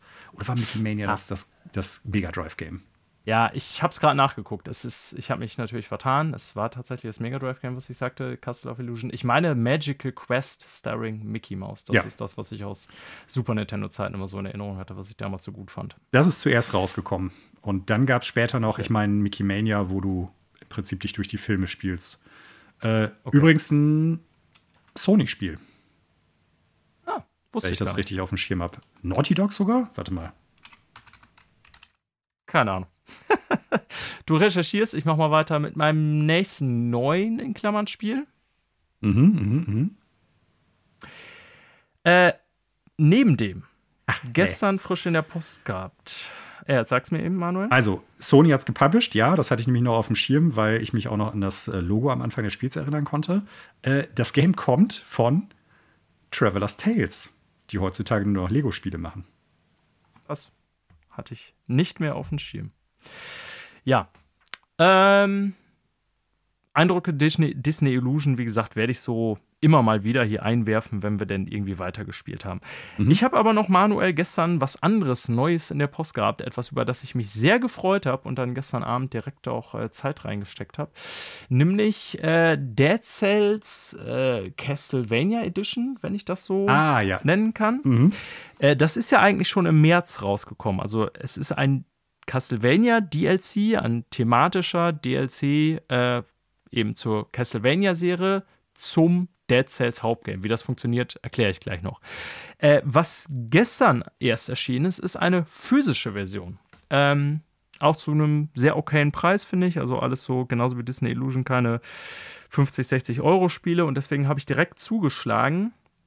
Ähm, das ist eine PS5-Version. Es gibt auch Switch, sehe ich hier gerade. Xbox finde ich jetzt gerade nicht. Aber es gibt auf jeden Fall eine physische Version jetzt von Dead Cells wieder. Und ich hatte ja Dead Cells, ich habe ja schon oft darüber geredet, Manuel, äh, primär tatsächlich äh, in der Apple Arcade-Version mhm. gespielt. Die kriegen ja immer wieder bei Apple Arcade so, meistens heißen die dann Plus, so äh, Games rein, so Klassiker, sage ich mal, in erweiterter Form oder mit DLC oder so. Und äh, lohnt sich auch echt. Also, ne, habe ich da ja relativ viel drauf gespielt. Aber ich dachte, wenn ich jetzt eine physische Version irgendwie auf meiner Hauptkonsole kriegen kann, dann greife ich mal zu. Habe mich für die PS5 entschieden und äh, bin ich richtig happy mit diesem Kauf. Also ich habe jetzt, musste da natürlich ja, quasi wieder bei Null anfangen, weil ich mhm. eben bisher über Apple Arcade gespielt habe und man natürlich sah so ein, ähnlich wie bei ähm, Hades oder auch Returnal, so ein so eine Light Progression drin hat in Hades, ach, äh, in Dead Cells, also ein Rogue Light sozusagen. Das heißt, man schaltet dann Items frei und verbessert seinen Charakter und so über die Zeit, indem man äh, Sachen einsammelt während des Laufs. Ähm, da musste ich jetzt natürlich bei Null anfangen, aber ist mir völlig egal und ähm, ja, ist ein richtig gutes Spiel, also richtig geil. Ähm, Dead Cells habe ich ja schon mehrfach hier auch gelobt. Ich spiele ja, habe ich auch schon erwähnt, relativ wenig so von diesen Rogue-Likes, Rogue-Lights, aber wenn mich dann eins catcht, wie zum Beispiel Hades oder Returnal oder eben das hier, das sind so auch meine drei Favorites. Also die weiß ich wirklich sehr zu, zu schätzen und so die Mucke einfach, der ganze Artstyle bei Dead Cells und ähm, die Spielbarkeit und so ist alles richtig cool und ich bin jetzt irgendwie total happy, dass ich es auch in physisch habe irgendwie, in dieser mhm. schicken Box. Die hat auch so geil auf PlayStation, hat die so ein ich weiß nicht, wie es auf Switch ist, gibt es ja auch für Switch, hat die so ein geiles Wendecover manuell. Da ja. kann man dann so entweder ähm, in der Classic PlayStation Box, wenn man das umdreht, ja, okay. sozusagen. Ja. Ähm, ist ein sehr lohnenswerter Kauf aus meiner Sicht. Und der Castlevania DLC, für alle, die es nicht kennen oder nicht wissen, wie das funktioniert, ist so implementiert. Also, man fängt aber Dead Cells immer im gleichen Level an. Ich weiß jetzt gar nicht, wie das erste Level heißt, ehrlich gesagt. Aber du fängst ja in äh, so einem Level an, die werden ja per Zufall generiert, also die Levelstruktur so, aber der, der Look des ersten Levels ist immer der gleiche. Und dann kämpfst du dich ja Level für Level fort bis eben zum Endboss, den ich auch noch nicht gelegt habe, weil Dead Cells ist ja durchaus knackig, ne? Habe ich tatsächlich auch noch nie beendet im Gegensatz zu Hades, aber egal. Ähm, und dann hast du ja die Option vom ersten Level aus, äh, unterschiedliche Wege zu gehen. Ne? Also je nachdem, was du so freigeschaltet hast für deinen Charakter, ob du so irgendwie die Weinranken benutzen kannst oder so, hast du halt, kannst du in die Kanalisation zum Beispiel gehen oder irgendwie auf die Dächer und so weiter und dann kämpfst du dir so mit äh, mehreren, zwei, mehreren Optionen so einfach den Weg immer bis zum Endboss vor. Ähm, das ist also so quasi so eine ja, Parallelstruktur der Level zueinander und dann hast du quasi Level 1, 2, 3, 4, 5 mit verschiedenen Möglichkeiten, wo du langläufst. Und genauso, ich habe nämlich erst gar nicht geschnallt, ja, wie spiele ich jetzt den Castlevania DLC dann? Genauso ist der implementiert und das fand ich eigentlich total witzig. Du läufst halt ganz normal das erste Level und auf einmal fliegen da so rote Fledermäuse durchs Bild und dann denkst du, hä, okay, äh, ich check's nicht. Und dann ist einfach irgendwo im Level, im ersten, also ist jetzt glaube ich kein großer Spoiler, eine weitere Abzweigung, die es so in der Basisversion Dead Cells quasi nicht gab, wo du nämlich so eine lange Treppe runterläufst und dann Richter, glaube ich, triffst, wenn ich mich jetzt richtig erinnere. Ähm, also für alle, die mit Castlevania gar Richter nicht Belmont. firm sind, mhm. genau. Äh, es gibt so verschiedene wichtige Charaktere: äh, Richter Belmont, Simon Belmont, äh, wie heißt nochmal Draculas Sohn? Alucard, Dracula rückwärts. Alucard, genau. So. Äh, und die trifft man teilweise als Charakter auch in einem Game. Und dann statt in die Kanalisation abzubiegen, wenn du diese äh, Abzweigung entdeckt hast. Du musst also schon im ersten Level ein bisschen suchen. Ne, das muss man ja bei Dead Cells immer, weil die so zufallsgeneriert zusammengebaut sind. Äh, dann hast du auf einmal einen Zugang zur Burg, steht dann da. Ne? Mhm. Vorhof zur Burg. Und dann gerätst du quasi in diese Castlevania-Struktur und kannst von da aus dann auch entweder in den Castlevania-Abschnitten weitergehen, sozusagen, oder du gehst zurück auf die normalen Abschnitte, die das Spiel schon vorher hatte. Die haben das also quasi einfach parallel zu den bestehenden Leveln angelegt. Also im Prinzip so wie bei den, bei den alten Castlevania oder bei einigen der alten Castlevania-Teile, bevor das ich sag mal so, in diese Metroid-Richtung gegangen ist mit äh, Symphony richtig, of the Night. Richtig, jetzt wo du es sagst, ich hatte ganz vergessen, mhm. Castlevania war ja früher auch so. Ja, richtig, du hast recht. Klar, da haben die sich ja wahrscheinlich auch von inspirieren lassen, deswegen passt das ja wie die Faust mhm. aufs Auge. Ja, dass die Castlevania DLC machen. Ja, und ich habe dann irgendwie so drei, vier Level äh, Castlevania DLC gespielt, dann auch da den ersten Zwischenboss gelegt und so. Äh, richtig geil, wirklich. Also passt wie natürlich auch wie die Faust aufs Auge vom Gameplay her, so was man da so macht. Naja, man kann natürlich dann auch neue Waffen finden, ähm, die halt zu Castlevania passen. Die Gegner sehen halt aus wie bei Castlevania. Äh, grafisch, wie gesagt, finde ich ja diesen Retro-Bit-Look bei Dead Cells fand ich schon immer sehr schön. Jetzt in Castlevania. Und ich bin kein riesen Castlevania-Fan Fan, aber natürlich habe ich das in meiner Kindheit auch gespielt, vor allem den Super NES-Teil.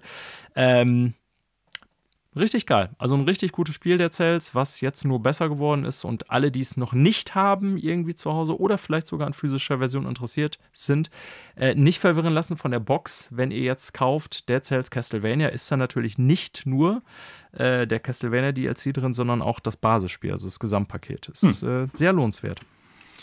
Klingt auf jeden Fall gut. Äh, man muss natürlich dann jetzt die Frage stellen: Soundtrack. Ja, ähm, also jetzt wird es schwierig. Auch da. Ich habe jetzt gestern anderthalb Mal die Castlevania-Version gespielt, weil ich dann doch auch die normale Version oder die normalen Level auch nochmal gespielt habe. Mhm. Und äh, der Original Dead Cells Soundtrack, den finde ich ja sau stark. Ja. Und worauf Manuel natürlich jetzt hier anspielt, für alle, die es nicht wissen, die alten Castlevania-Spiele äh, sind eigentlich bekannt dafür, dass die eine der besten Soundtracks der frühen Videospielgeschichte haben. Kann ich das so sagen? Ich würde auch sagen, dass sie ja. heute noch teilweise zu den besten Soundtracks gehören, ja. Aber ja, und ist natürlich jetzt ein bisschen äh, romantisch verklärt unter Umständen. Mhm. Genau. Und ich würde auch sagen, ähm, die haben so, dass das Feeling so da ist, ist jetzt Castlevania. Also es gibt zu den neuen Level dann auch einen neuen Soundtrack entsprechend. Und ich habe den tatsächlich die Woche, bevor das Game jetzt ankam, auch schon viel äh, gehört über meinen Streaming-Dienst, weil gibt es auch bei Apple Music und Spotify mhm. und so. Äh, und ich würde sagen, an die Qualität der äh, teilweise der großen Castlevania-Hits, zumindest bei den Leveln, die ich bisher gehört oder gesehen habe, reicht es nicht heran. Also ist solide, aber ich würde sogar sagen, dass der äh, Dead Cells Soundtrack, das Original, sogar ein bisschen besser ist. Also reicht nicht ganz an die Klassiker von Castlevania ran, würde ich schon so bisher sagen. Aber sind denn, ich sag mal, äh, klassische Tracks dabei? Boah. Kein, den ich erkannt habe, aber da wirst du mich so. mit Sicherheit belehren, wenn du es mal spielen solltest. Ja, ich meine, die beiden. Castlevania ist bei mir auch zu lange her, als dass ich das noch auf dem Schirm habe. Ich meine, die beiden großen Tracks, die eigentlich fast jeder, der mal irgendwie so ein bisschen Castlevania gespielt hat, auf jeden Fall im Ohr haben dürfte, sind einmal äh, Vampire Killer und äh, Bloody Rain. Vampire Killer ist dabei. Okay. Bloody Rain habe ich jetzt nicht auf dem Schirm. Das ist dieser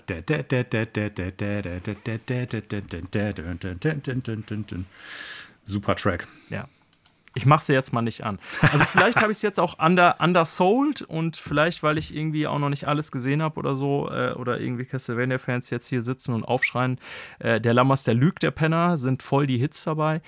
Ähm, so für mein Ohr gestern habe ich gedacht, und wie gesagt, ich habe es auch schon bei Apple Music gehört, ja, sind coole Tracks dabei, aber hat mich jetzt auch nicht total vom Hocker gehauen. Ach, Bloody Rain, Blödsinn. Bloody Tears. Bloody Rain ist ein anderer Song. Bloody Tears. Also an Vampire Killer kann ich mich erinnern. Jetzt mache ich es mir mal einfach und gucke in die in die äh, Apple Music Playlist des Albums. Bloody Tears ist auch dabei tatsächlich, Manuel. Ich habe ihn okay. aber noch nicht mhm. gehört im Game, bin ich ziemlich sicher. Ja. Ja, Dead Cells. Gutes Game. Wird durch Castlevania DLC äh, in keinster Weise schlechter, ganz im Gegenteil. Cool. Und wie gesagt, auch das super Komplementär-Game zu so einem äh, Monster-Ding wie Tears of the Kingdom. Das glaube ich. Dann, Manuel, haben wir doch relativ lange sogar geredet über mhm. aktuelle Spiele. Mhm. Dann äh, machen wir hier doch mal ein kurzes Päuschen, also zumindest wir, für euch Zuhörende natürlich nicht. Und dann reden wir über das, was in der Welt der Videospiele so äh, es an Nachrichten gab. Okay. Los geht's hier, Manuel, in den Nachrichten mit äh, einem Showcase, nämlich von THQ Nordic. Lief gestern über den Äther, also am Freitag und äh, hat mich quasi ganz unvorbereitet erwischt. Ich weiß nicht, wie es dir ging. Ich hatte überhaupt keinen Schirm, dass es das geben wird oder ja. dass da irgendwas kommt. Normalerweise sind wir beide hier ja immer bei Showcases ganz gut aufgestellt und wissen, wann was passiert. Und ich gebe ja zu, THQ Nordic liegt jetzt in meiner äh, Prioritätenliste bisschen unterhalb von Nintendo oder Sony oder so. Äh, aber ja, will sagen, ich weiß gar nicht, inwiefern oder wie lang das vorher angekündigt war, dass es ein Showcase geben wird. Äh, wie auch immer, es gab ein August-Showcase von THQ Nordic.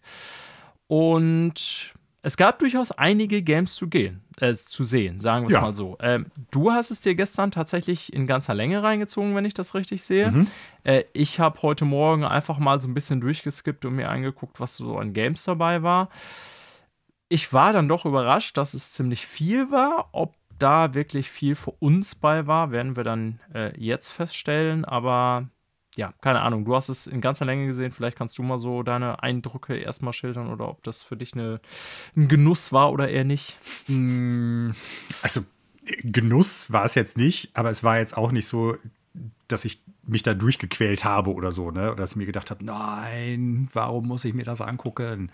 Ähm, ich habe es gestern bei uns im Gruppenchat geschrieben. Ähm, ich habe so ein bisschen den, den die Frage für mich gehabt, wie kann es sein, dass THQ Nordic über vergleichsweise lange Zeit so zugelegt hat und überhaupt noch irgendwie existiert bei so vielen Sachen, die jetzt irgendwie nicht nach einem großen Kracher riechen. Wenn du verstehst, was ich meine. Ne? Also, ja. nicht, dass ich sagen will, die Spiele sehen schlecht aus oder sehen aus wie Schrott, überhaupt nicht.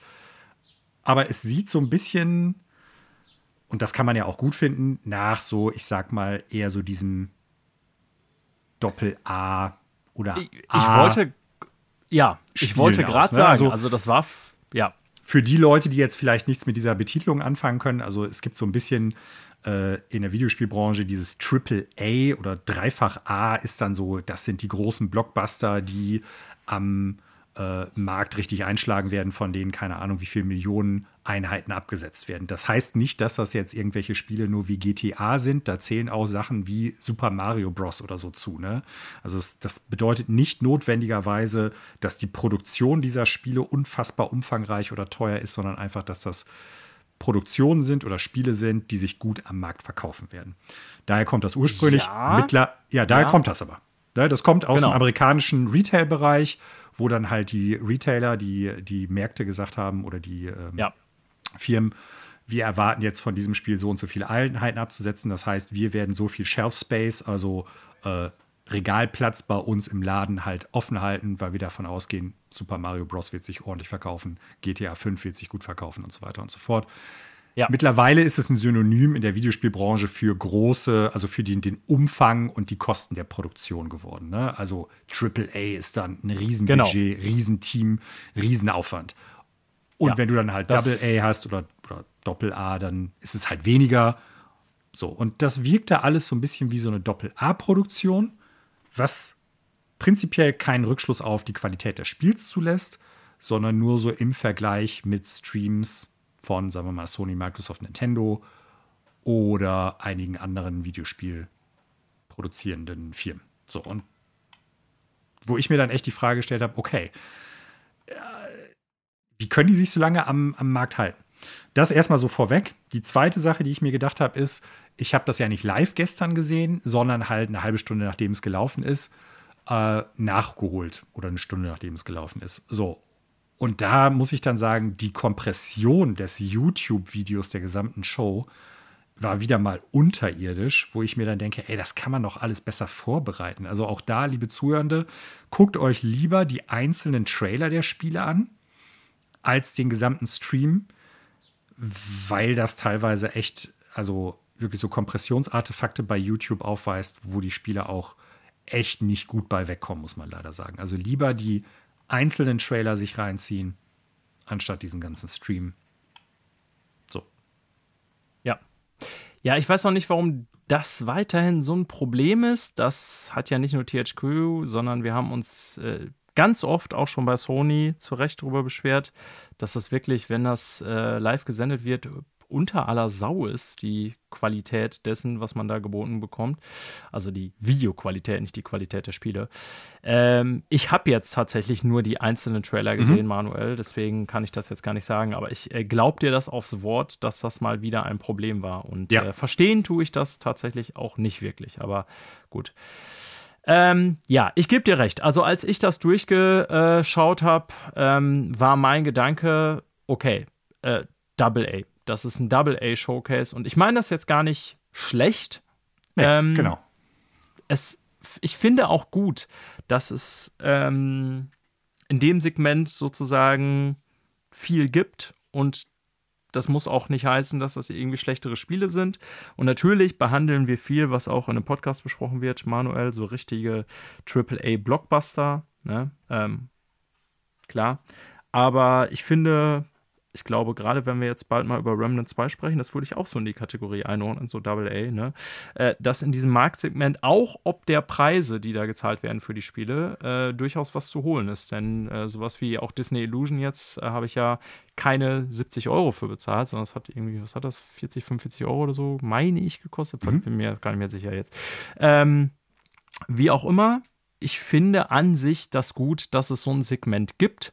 Und ich glaube auch, dass sich da in den nächsten Jahren in der Videospielbranche noch einiges tun wird. Denn so diese AAA-Blockbuster-Entwicklung, dass Spiele irgendwie 300 Millionen oder so kosten im teuersten Segment mittlerweile. So ein GTA ist natürlich völlig außer Rahmen. Da geht es eher um 500 Millionen bis eine Milliarde oder so, wenn das nächste Mal irgendwann rauskommt.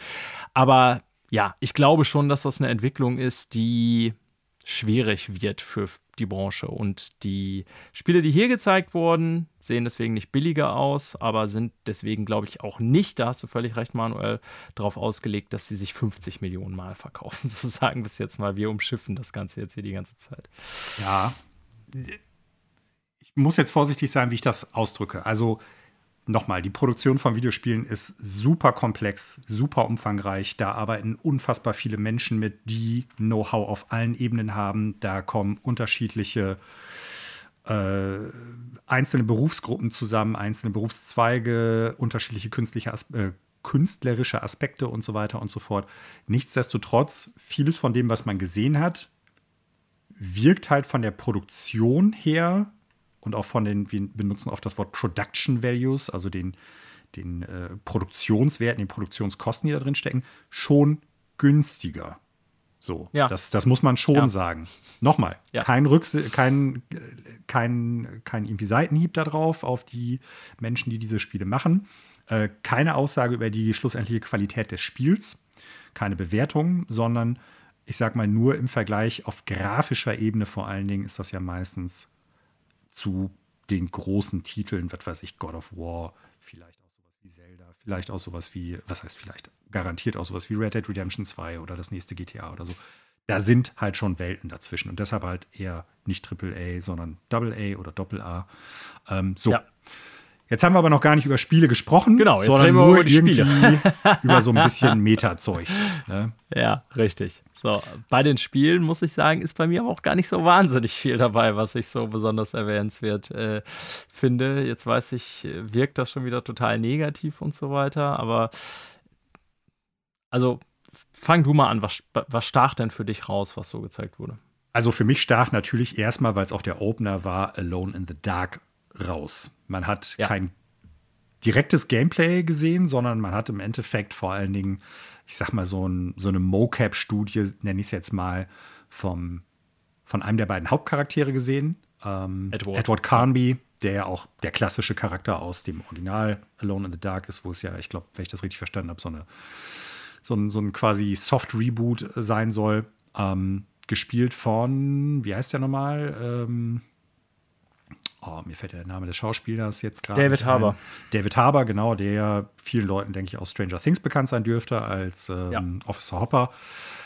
Ähm, das sieht alles ganz gut aus, aber ich weiß nicht, wie es dir geht. Ähm, ich hätte halt lieber mehr vom Spiel gesehen. Es gibt ja schon einen Klar. Prolog, den man spielen kann, der so ein bisschen sehr unterschiedliche Reaktionen im Internet hervorgerufen hat. Einige fanden das sehr cool, weil das ähnlich war wie damals die Demo zum Original Alone in the Dark.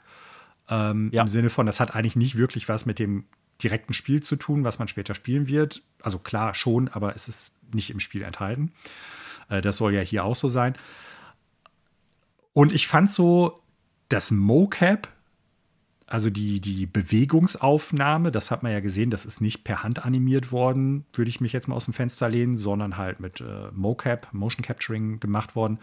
Äh, sah alles gut aus, aber es wirkte auf mich so, wie oft bei solchen Produktionen, das haben vor allen Dingen auch sehr viele japanische Mocap-Produktionen in Videospielen.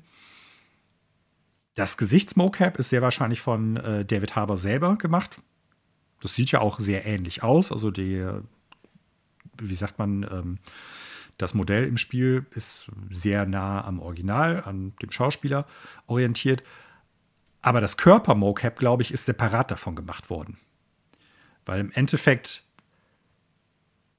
wenn man jetzt sowas aufnimmt, behaupte ich mal, dass bei, einem, bei einer Filmaufnahme oder einem kombinierten Mocap die Bewegungen nicht so übermäßig sind. Weißt du, wie ich das meine? Ja, also ich habe den ich Eindruck, weiß, dass das also, aus zwei unterschiedlichen Mocap-Sachen zusammengesetzt worden ist. Ähm, das finde ich immer ein bisschen schade. Also Resident Evil 8 hat das ja gemacht. Die haben die Sequenzen genauso wie es ja ähm, Last of Us 2 auch gemacht hat, also Naughty Dog insgesamt. Die haben ja halt mit den Schauspielenden Körper und Gesichtsmocap gleichzeitig aufgenommen. Die haben die Szenen ja gespielt. Und ich finde, das ist aber jetzt kein Problem von Alone in the Dark oder von THQ Nordic alleine.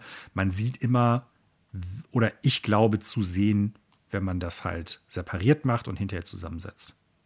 Mhm. Mal ein bisschen schade, ja. finde ich. Also, meine Gedanken jetzt, Alone in the Dark, ne, äh, Playable Teaser, falls du dich erinnerst, letztes Jahr Gamescom konnte ich da sogar, äh, ja, äh, anspielen. Mhm. Und das war ja nur dieser kurze Teaser und es wirkte soweit auch alles ganz solide. Und ja, es wirkte wie Classic Alone in the Dark. Und auch wenn Leute heutzutage mit der Serie natürlich wenig anfangen können, so für Leute wie uns rührt das dann natürlich so ein bisschen an. Äh, Erinnerungen damals, wobei meine Erinnerungen jetzt wirklich nicht mehr frisch sind, aber Alone in the Dark war für uns irgendwie sowas total Gruseliges damals, so irgendwie, oder äh, was so eine ganz andere Art von Spiel war. Es war Resident Evil vor Resident Evil. Genau, ja, stimmt, Punkt. das war ja vorher. Ja. ja.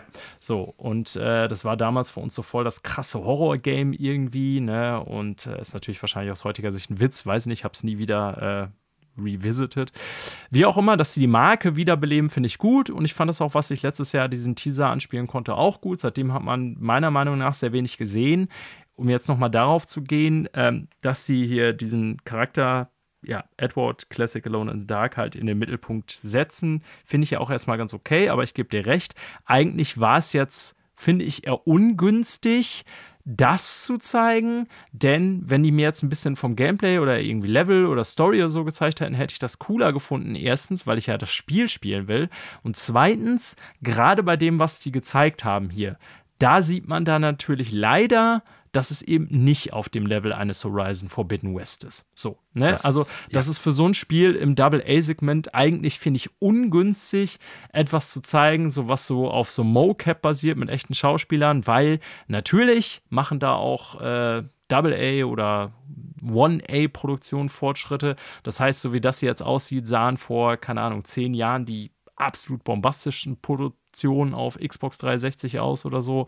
Ähm, die Zeit schreitet ja weiter und auch dann die Kosteneffizienz, aber natürlich im Vergleich zu heutigen Spitzenspielen, wo MoCap wirklich ja, und Gesichtsanimation und Körperhaltung, was du jetzt gerade ansprachst, so richtig krass ist. Es ist irgendwie aus meiner Sicht nach dämlich, sowas zu zeigen, weil, wie gesagt, gegen Horizon Forbidden West kannst du damit nicht anstinken, was du ihr gezeigt hast. So, ne? Punkt.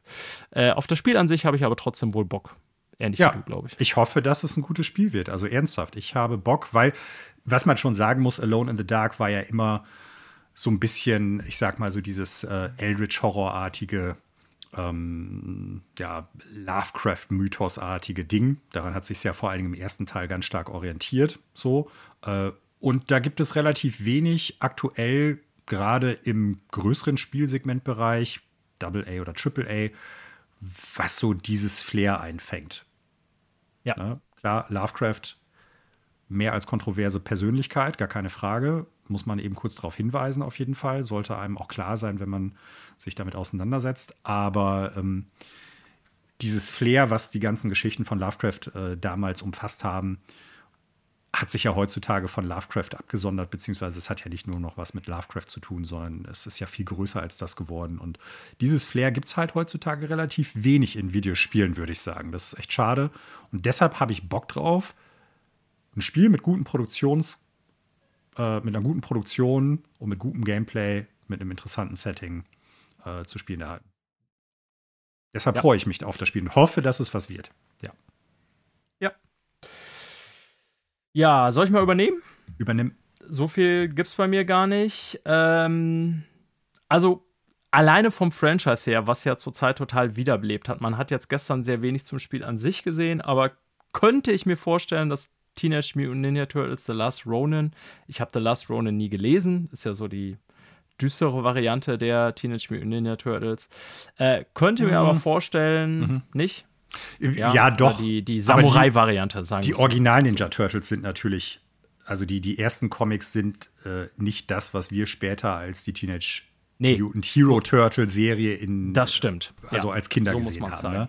Ich kann mich okay, noch daran erinnern, richtig. dass damals der sehr viel ältere Bruder eines äh, Klassenkamerades, der hatte dann, ich weiß gar nicht, von welchem Verlag das damals kam, der hatte ein paar der ersten Hefte in so einem Sammelband ähm, so, so einen großformatigen, genauso wie es ja bei X-Men auch diese, diese großformatigen ähm, Sammelbände, sage ich mal, gab, die jetzt nicht besonders dick waren, aber halt einfach so übergroß DIN A4 und nicht dieses klassische ja. Comic-Design. Und äh, das habe ich mir dann damals in der Grundschule in der ersten oder zweiten Klasse reingezogen, habe gedacht, wow, sau cool, weil es ja sehr viel düsterer ist als das, was später genau. in der Serie gekommen ist. Serie fand ich als Kind auch cool, aber ich war schon ein bisschen enttäuscht. So, ja, und das stimmt. Das wurde glaub, sehr popcornisiert. Genau, und dieses Last aber, Ronin aber ist, Last ich, Ronin ist ja noch später erschienen. Ne? Zwei oder drei ja Jahre nicht, ist alt. Ja, genau. So, und ähm, also es ist jetzt nicht so, dass ich alles irgendwie geil finde, wo Teenage Mutant Ninja Turtles draufsteht. Hallo Johannes. Ähm, aber es, keine ja. Ahnung. Äh, ich, ich fand schon, wie gesagt, hier, wir haben ja über Shredder's Revenge geredet. Das war sehr kompetent, war ein richtig geiles Game, so ja, eben in Brawler-Form. Ähm, den neuen Film hat er jetzt so durchwachsene Wertung bekommen, bin ich aber auch sehr interessiert dran, den mal zu sehen. Ob im Kino, weiß ich noch nicht, wahrscheinlich eher nicht. Ja, und auch wenn ich, wie gesagt, The Last Ronin nie konsumiert habe, könnte ich mir vorstellen, ähm, dass da was Gutes bei rumkommt. Ne? Also, deutscher Spieleentwickler, Black Forest Games steht dahinter. Mhm. Ähm, bin gespannt, also was die daraus machen. Ja, man hat halt noch nichts gesehen. Es ist ein Teaser. Genau ich weiß nicht mal, was für ein Gameplay das werden wird. Und das ist ein Problem, das hatte ich mehrmals im THQ Nordic Showcase, muss ich leider sagen. Wie in allen Showcases. Wir wollen Spiel sehen, aber ja. Also, ja, verrückt. Ähm, okay, ja, fand ich, wie gesagt, warum nicht? Also ich habe da nichts drum bei, ich habe nichts gegen die Marke. Im Gegenteil, finde viele Aspekte davon total gut. Fand das letzte Turtles-Game, wie du gerade sagtest, auch super. Zeigt mir Gameplay und dann weiß ich, was es für ein Spiel wird. Und dann kann ich euch sagen, ob ich da Bock drauf habe. Ähm, so äh, ein Spiel, wo ich auch irgendwie erst nicht wusste, was es ist und dann das Logo gesehen habe, aber es nicht direkt zuordnen konnte, äh, war das Remake von Gothic 1. Witzigerweise gucke ich da gerade noch mal rein in den Trailer. Ähm, ich habe ja kein Interesse an der Marke. Ich habe es auch damals nicht gespielt, deswegen auch nicht erkannt, dass es Gothic ist, beziehungsweise kann auch nicht sagen, ob man hätte als Gothic-Fan erkennen können, dass es Gothic ist. Ähm, weiß ich nicht, aber hat mich erstmal total unbeeindruckt gelassen. Hätte da nicht der Name Gothic dran gestanden, hätte ich gedacht, ja, keine Ahnung. Äh, random irgendwie äh, Third-Person-Fantasy-RPG, was mir jetzt gezeigt wurde. Also ich konnte damit nichts anfangen. War natürlich auch jetzt nur sehr kurz, was man hier gesehen hat. Ja. Ähm, auch da kein Gameplay, soweit ich das irgendwie nachvollziehen kann. Aber warum nicht? Ist ja ein durchaus gut beleumundetes Videospiel. Ich habe es damals auch nicht gespielt, muss ich dazu sagen, oder? Me neither. Ach, ich ja. bin mir jetzt gar nicht mehr sicher, oder? Es, äh, ich kann es jetzt gar nicht mehr hundertprozentig sagen. Auf jeden Fall war ich, wenn ich es gespielt habe damals, dann war ich nicht so drin, als dass ich im Endeffekt das jetzt daran erkennen konnte. Und ich muss leider sagen, der Trailer hat sich auch keinen Gefallen daran, damit getan. Die Farbpalette der äh, Ende der zwei und braun der, der, der End 2000er Jahre so 2007 ja. bis 2010 irgendwie zu übernehmen und das heutzutage dann irgendwie wieder zu coinen.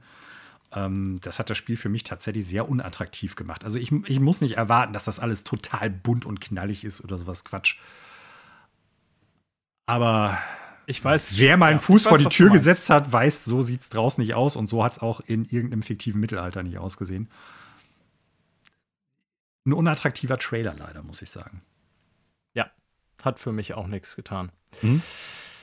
Irgendwas, ja, keine Ahnung. Ähm, keine Ahnung. Also, vielleicht erwähnenswert für mich, dann war es das aber auch schon. Ich fand, also ich hatte an dem Game bisher kein Interesse, hatte es auch gar nicht mehr auf dem Schirm.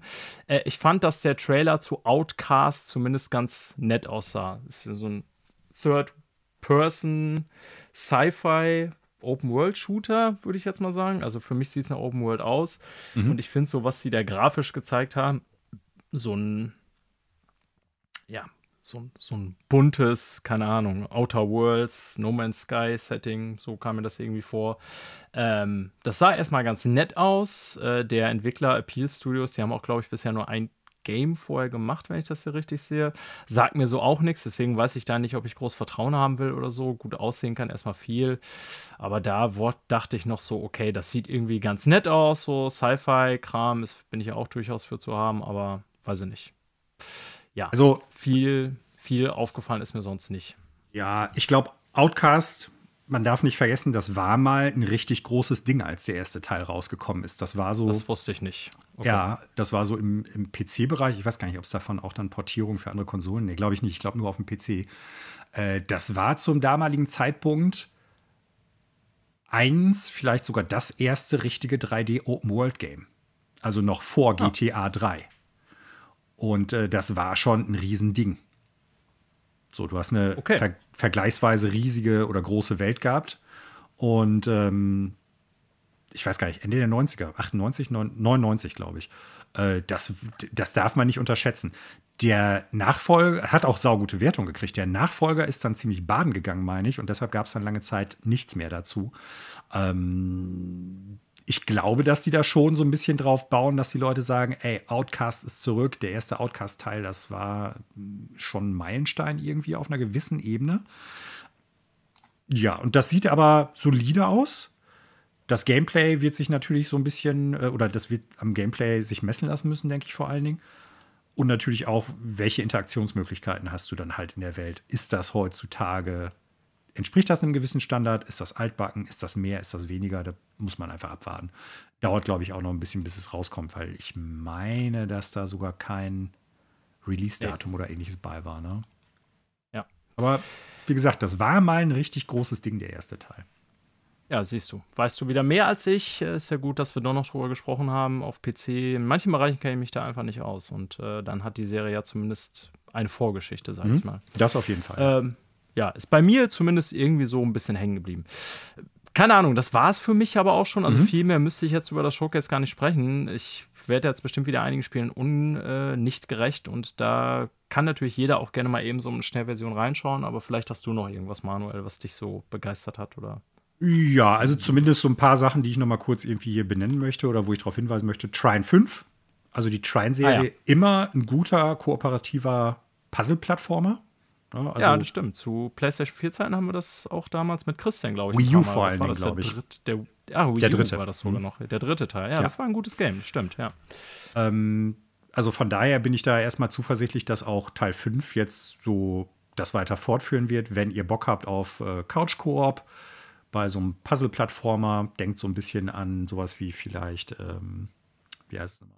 Lost Vikings, wenn ihr das auf dem Super Nintendo gespielt habt. Ne? Also unterschiedliche Charaktere die von äh, einzelnen Spielenden gespielt werden, die unterschiedliche Fähigkeiten haben. Man muss dann kooperativ gucken, wie komme ich über einen Abgrund, wie besiege ich einen Gegner. Der eine äh, Charakter muss dies machen, der nächste Charakter muss das machen. Äh, ganz cool. Äh, da bin ich auch fest von überzeugt, dass das kein schlechtes Spiel wird, weil die anderen Spiele waren eigentlich auch nicht schlecht. Äh, Titan Quest 2, ich glaube, Titan Quest ist äh, durchaus erfolgreicher gewesen, als wir beide, vermute ich mal, das so wahrgenommen haben. Ähm, Stimmt. Von daher könnte ich mir vorstellen, dass auch da eventuell Fans sagen, cool. Endlich einen zweiten Teil nach, ich weiß gar nicht, zehn Jahren oder sowas oder sogar noch länger. Ähm, dann hatte ich noch so ein bisschen auf äh, Last Train Home geschielt. Ich fand das Konzept total interessant, weil das für mich aussah wie eine Mischung aus so Commandos. Da dachte ich auch erst dran, ich weiß gar nicht wieso. Und ähm, wie heißt das andere Game nochmal auf der Switch? Final Station hieß das, wo man auch ein Zug äh, fährt, beziehungsweise man fährt von A nach B, hat unterschiedliche Bahnhöfe, die man anfährt und das Ganze dann halt mit so einem Strategieaspekt gespickt. Final Station war mit so irgendwie einer Zombie-Apokalypse. Das scheint ja jetzt so im Zweiten Weltkrieg irgendwie zu spielen, habe ich den Eindruck gehabt. Ähm, ja, so ein bisschen Simulation und Strategie untereinander. Warum nicht? Sah irgendwie vom Konzept her ganz interessant aus, fand ich. Äh, ein Spiel, wo ich auch erst total daneben lag, was sich aber auch selber erklärt, ich glaube, das war aber schon angekündigt, ähm, ist, äh, ach Gott, wie hieß das denn jetzt noch? Jetzt finde ich den Namen.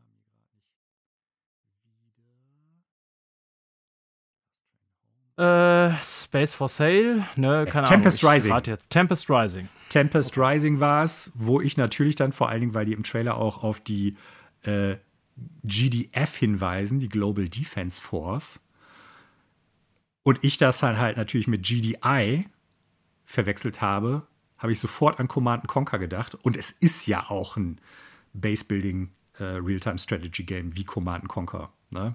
Also, okay. das ist schon klar, ja. was das da eigentlich sein sollte, ohne dass man die Marke Command Conquer hat. Ja. Ja, ne, das ist mir noch so aufgefallen. Und ansonsten Titan Quest, Gothic Remake.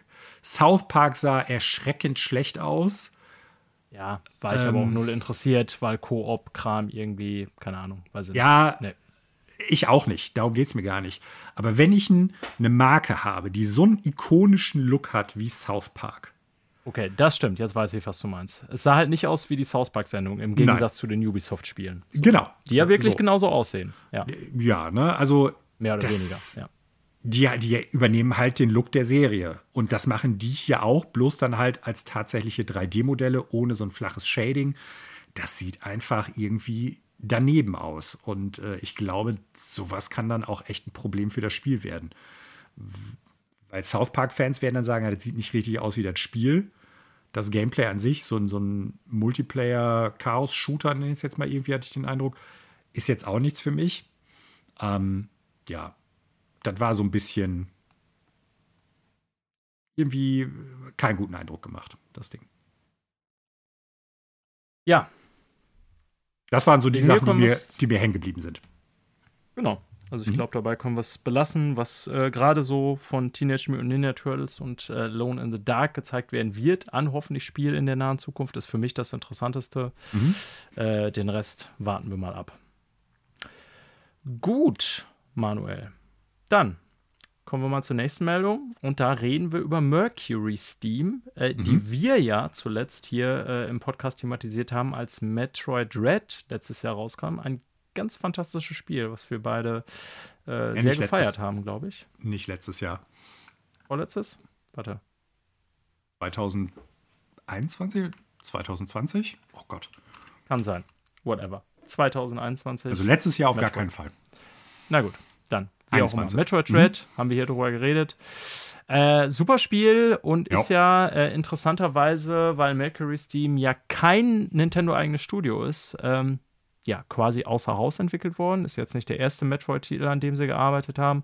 Und ist jetzt bei Nintendo auch nicht ungewöhnlich, dass die immer mal wieder Studios ähm, ja, außer Haus mit eigenen IPs beauftragen. Oft dann natürlich unter sehr äh, naher Beratung, Anleitung wahrscheinlich, wie man sich das bei Nintendo vorstellt.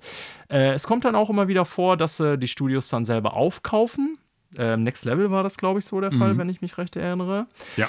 Äh, Mercury Steam sind aber noch äh, in unabhängigen Händen. Ich weiß nicht, zu wem sie gehören oder ob sie public irgendwie getradet werden oder wie auch immer. Gehören auf jeden Fall nicht zu Nintendo.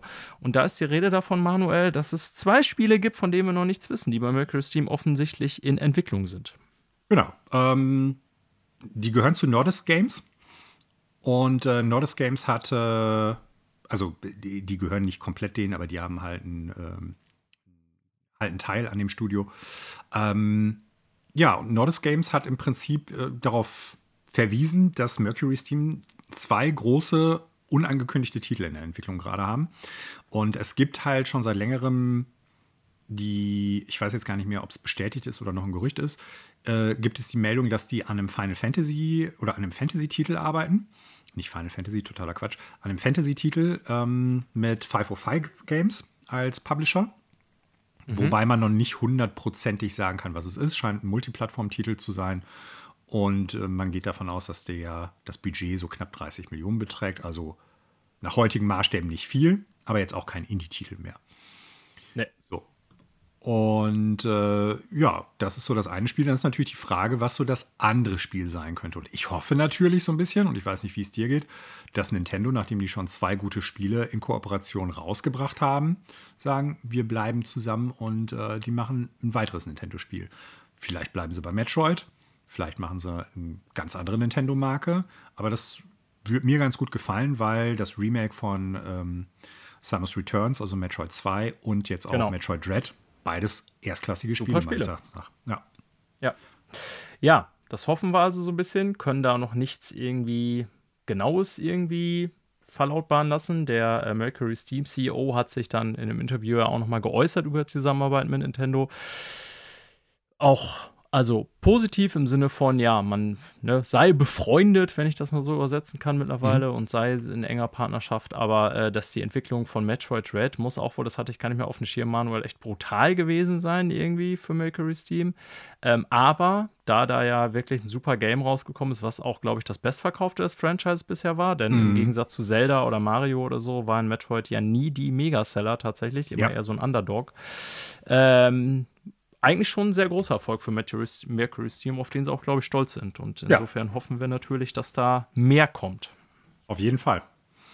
Ich hätte sogar von denen auch Bock. Ich meine, ist jetzt, äh, wir haben gerade eben schon über Castlevania gesprochen. Ich finde das erste Lords of Shadow und ich weiß, jetzt werde ich mir den Hass vieler Castlevania-Fans zuziehen. Auch den 3DS-Teil. Ich fand ihn gut und die kamen ja beide auch von denen. Der zweite Lords ja. of Shadow-Teil, Castlevania Lords of Shadow, nicht so gut. Aber der erste, ich fand den als das, was es ist. Echt gut. Könnte ein bisschen mehr Castlevania mhm. vertragen, gerade auch musikalisch. Aber insgesamt ein super Spiel, finde ich auch heute noch. Und es sieht auch heute noch gut aus. Ja. Ja, also werden wir wahrscheinlich in absehbarer Zeit hoffentlich hören, woran Mercury ja. Steam arbeitet. Manuel und ich hoffen auf ein Nintendo oder irgendwie, ja, vielleicht anderes Franchise, was sie ähnlich gut behandeln, wie sie es Metroid gemacht haben. Mhm. Ähm, ja, kommen wir mal von unserem äh, geliebten Metroid-Franchise zu einem Franchise, was mir sehr am Herzen liegt, Manuel. Dritte Meldung, Destiny. Und wir hatten im März hier darüber berichtet, oder ich hatte darüber berichtet, dass der langjährige Voice-Actor von äh, Commander Zavala, dem äh, ja, Anführer der Guardians in Destiny, ähm, und auch langjährigster Voice Actor, der tatsächlich im Spiel war, ja ganz plötzlich verstorben ist, äh, im März mit 60 Jahren. Ähm, was natürlich neben der allgemeinen Trauer über seine Abwesenheit auch zu der Frage geführt hat, äh, wie gehen wir denn in dem Spiel damit um? Es gibt ja äh, durchaus einige Spiele, die den fest als Voice Actor implementiert haben. Zum Beispiel Horizon wird das mit Sicherheit auch noch ein Thema sein, weil die mhm. ersten beiden Horizon-Teile, Zero Dawn und Forbidden West, ja äh, ja, Lance Reddick auch ziemlich prominent als Charakter dabei haben. Und ich denke, wir wissen alle, oder es ist eigentlich schon safe, dass ein drittes Horizon kommt. Ähm, Bungie bzw. Destiny, also für das Destiny-Franchise, hat Bungie diese Frage nun erstmal beantwortet. Und zwar ist es so, dass Keith David die Rolle von Commander Zavala übernehmen wird. Ähm, ja, Keith David, durchaus auch schon bekannter Voice Actor, also kein Neuling oder so in dem Business. Ne? Er hat bei Halo zum Beispiel mitgearbeitet und da gibt es auch garantiert, auch wenn Bungie nicht mehr das gleiche ist wie zu Halo-Zeiten und da ganz viele neue Leute natürlich bei sind, aber garantiert auch ein paar Connections noch zu Bungie, die dabei nützlich waren. Ja, und er wird ab der nächsten großen Expansion, die ja im kommenden Frühjahr erscheinen wird, wozu es jetzt bald einen Stream geben wird, The Final Shape, ähm, die Rolle von Zavala übernehmen. Und ich bin persönlich sehr gespannt, Manuel, wie es dann weitergeht, weil The Final Shape ist ja, hat Bungie jetzt nochmal die Tage bekräftigt, äh, ganz klar das Ende der Light and Darkness Saga, die sie jetzt über zehn Jahre angeleiert haben. Ähm, Anfang mit sehr wenig Erfolg, aber mittlerweile sehr stringent. Und äh, danach wird es in irgendeiner Form einen Cut geben. Und da Commander Zavala ja so der die zentrale Figur ist, so quasi auf Vanguards Seite, die jetzt da so im Fokus stand die ganze Zeit, bin ich natürlich gespannt, ob es nach dieser großen Erweiterung überhaupt noch einen Zavala gibt oder wie, ja. in welcher Form oder so, das weiß man natürlich alles noch gar nicht. Aber für diese letzte große Erweiterung ist man dann natürlich jetzt trotzdem in dieser Situation, um die Story abschließen zu können, dass man einen neuen Commander Zavala-Sprecher brauchte. Und das wird jetzt halt ähm, Keith David ja, ich kann mich jetzt zu seiner Arbeit gar nicht äußern oder so, dass da irgendjemand kommen würde und ihn ersetzen muss, war klar. Ähm, Bungie hat aber auch gesagt, die äh, Sachen, die von Lance Reddick eingesprochen sind, die bleiben im Game. Ähm, wir sind jetzt schon sehr into Destiny, deswegen will ich hier nicht zu lange drauf eingehen, aber vielleicht für alle, die sich erinnern, äh, der Geist, den man immer mit sich trägt, der wurde ja in der ursprünglichen Version von Peter Dinklage gesprochen und den hat man ja komplett nochmal neu einsprechen lassen und die alten Lines rausgeschmissen. Und da hat Bungie schon gesagt, das machen wir nicht. Äh, Lance Reddick bleibt auch, um den zu ehren, im Game. Ja, ich bin, wie gesagt, am meisten dann gespannt, wie es weitergeht. Die aktuellen Erweiterungen, wer sich das fragt, benutzen tatsächlich noch äh, Lance Reddick als Sprecher für Savala, auch die jetzt im Moment laufende Season, weil sowas natürlich immer im Vorhinein produziert wird. Sprich, äh, die Voicelines waren alle schon eingesprochen, das hat Bungie auch vorher gesagt. Aber ja, mit der nächsten großen Erweiterung Final Shape ist das eben nicht mehr der Fall. Da konnte er nichts mehr für machen, weil er dann verstorben ist, leider. Und dann werden wir jetzt Keith David stattdessen hören. Also das, ich zumindest. Ja, das äh, ist so. Ich kann dir jetzt gar nicht sagen, ob der ein guter Ersatz wäre im Sinne von, der klingt genauso oder kann genauso die Betonung und Intonation halt hinkriegen. Hm, ich kann dir aber sagen, dass du den zumindest aus zwei Filmen kennst, die du beide gut findest. Äh, ja, sag mal bitte, ist mir nicht bekannt. Einmal ist es äh, Sie leben. Ah. Und interessant. Sehr viel prominenter, das Ding aus einer anderen Welt. Ah, interessant. Da spielt Keith David mit nicht auf dem Schirm. Ja, sind äh, tatsächlich zwei Filme aus den 80ern, die ich sehr gut finde. Deshalb sage ich. Äh, hast du recht, Manuel. Der hat natürlich auch noch ganz viele andere Produktionen mitgespielt. Ich habe gerade nochmal nachgeguckt, aber die beiden. Äh und wo ich das Gesicht ja. gesehen habe, konnte ich ihn dann auch zuordnen direkt. Ja. Ja, äh, wie gesagt, dementsprechend auch kein Amateur, hat schon viel im äh, Synchronsprecher als auch Schauspielbereich genau. gemacht und äh, ich denke mal, das wird schon hinhauen.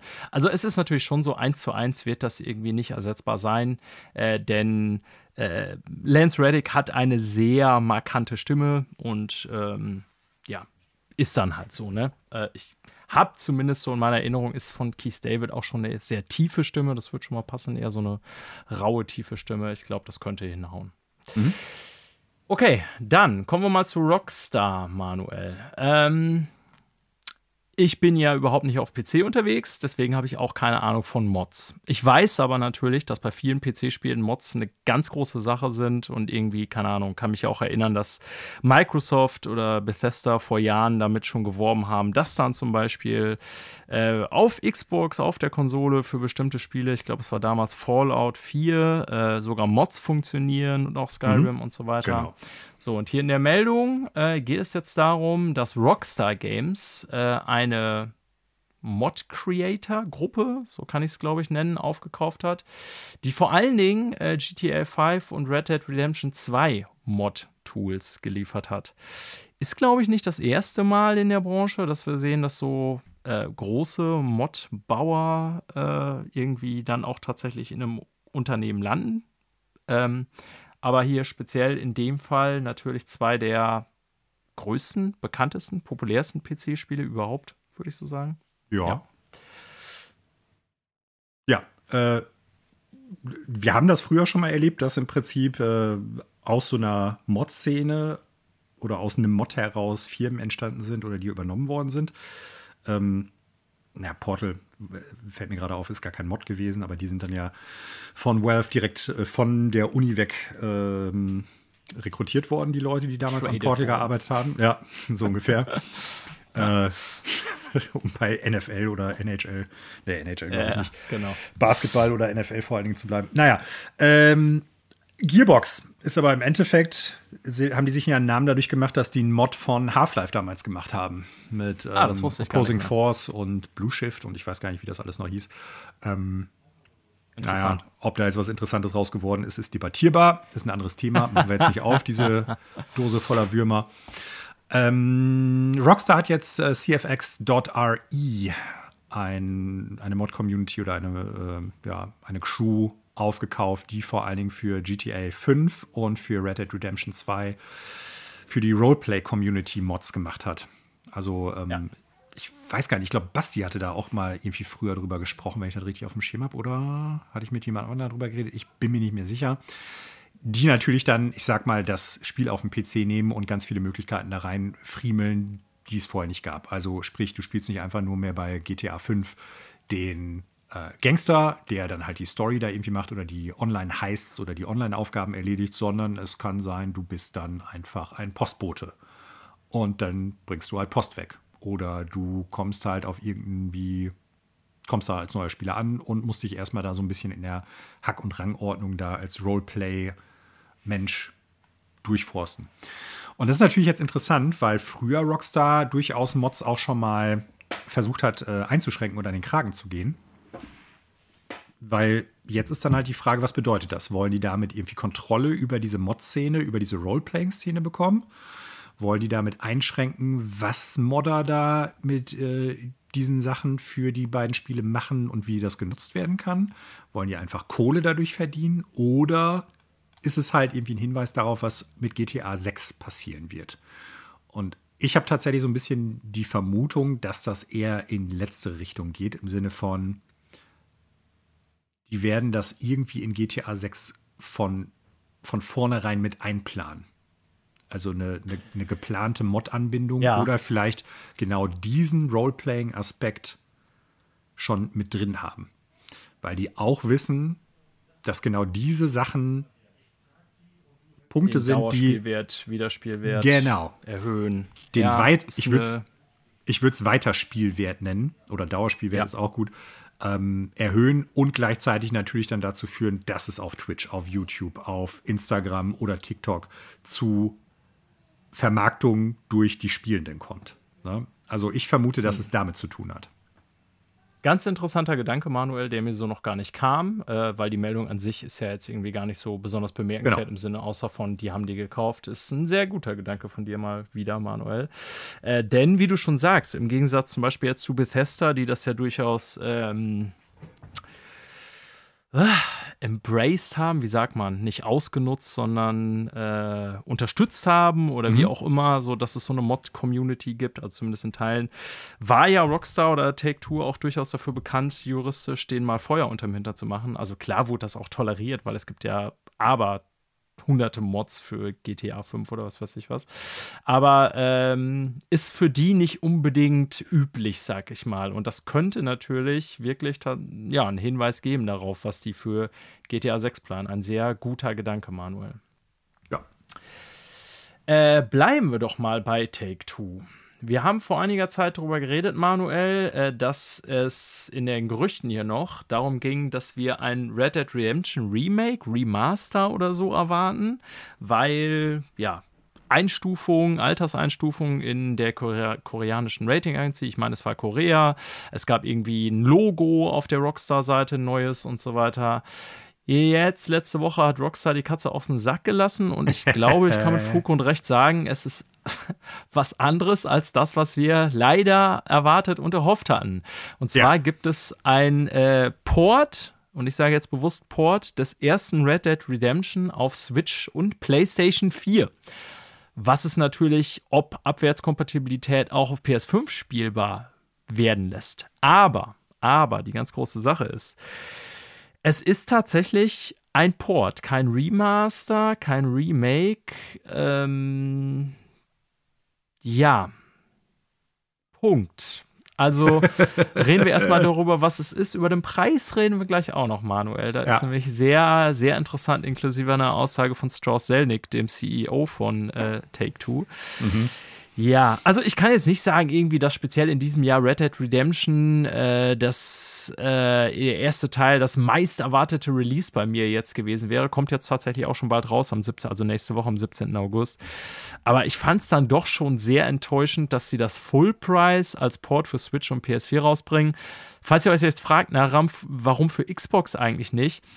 Ähm, ich habe eine ganz starke Vermutung, Manuel, dass es daran liegt, dass ja für Xbox 360 eine Version von Red Dead Redemption noch rauskam, die äh, ob Abwärtskompatibilität auf der Xbox Series S und X sogar, wenn ich das richtig weiß, mit 60 Frames per Second spielbar ist, also in einer äh, besseren äh, Variante läuft sozusagen als auf der 360.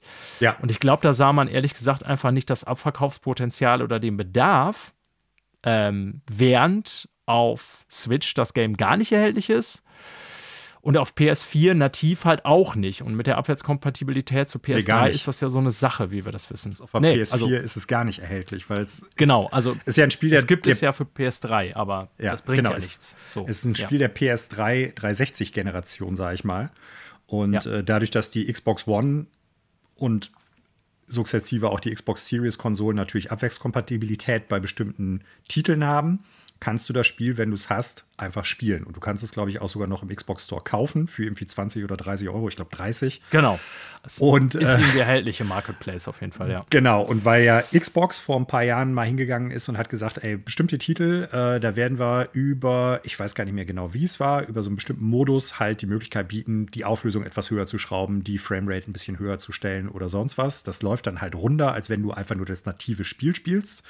Ähm, ist das natürlich ein Zugewinn für alte Spiele, wenn du die auf neuen Konsolen jetzt bei Xbox im Ökosystem spielst.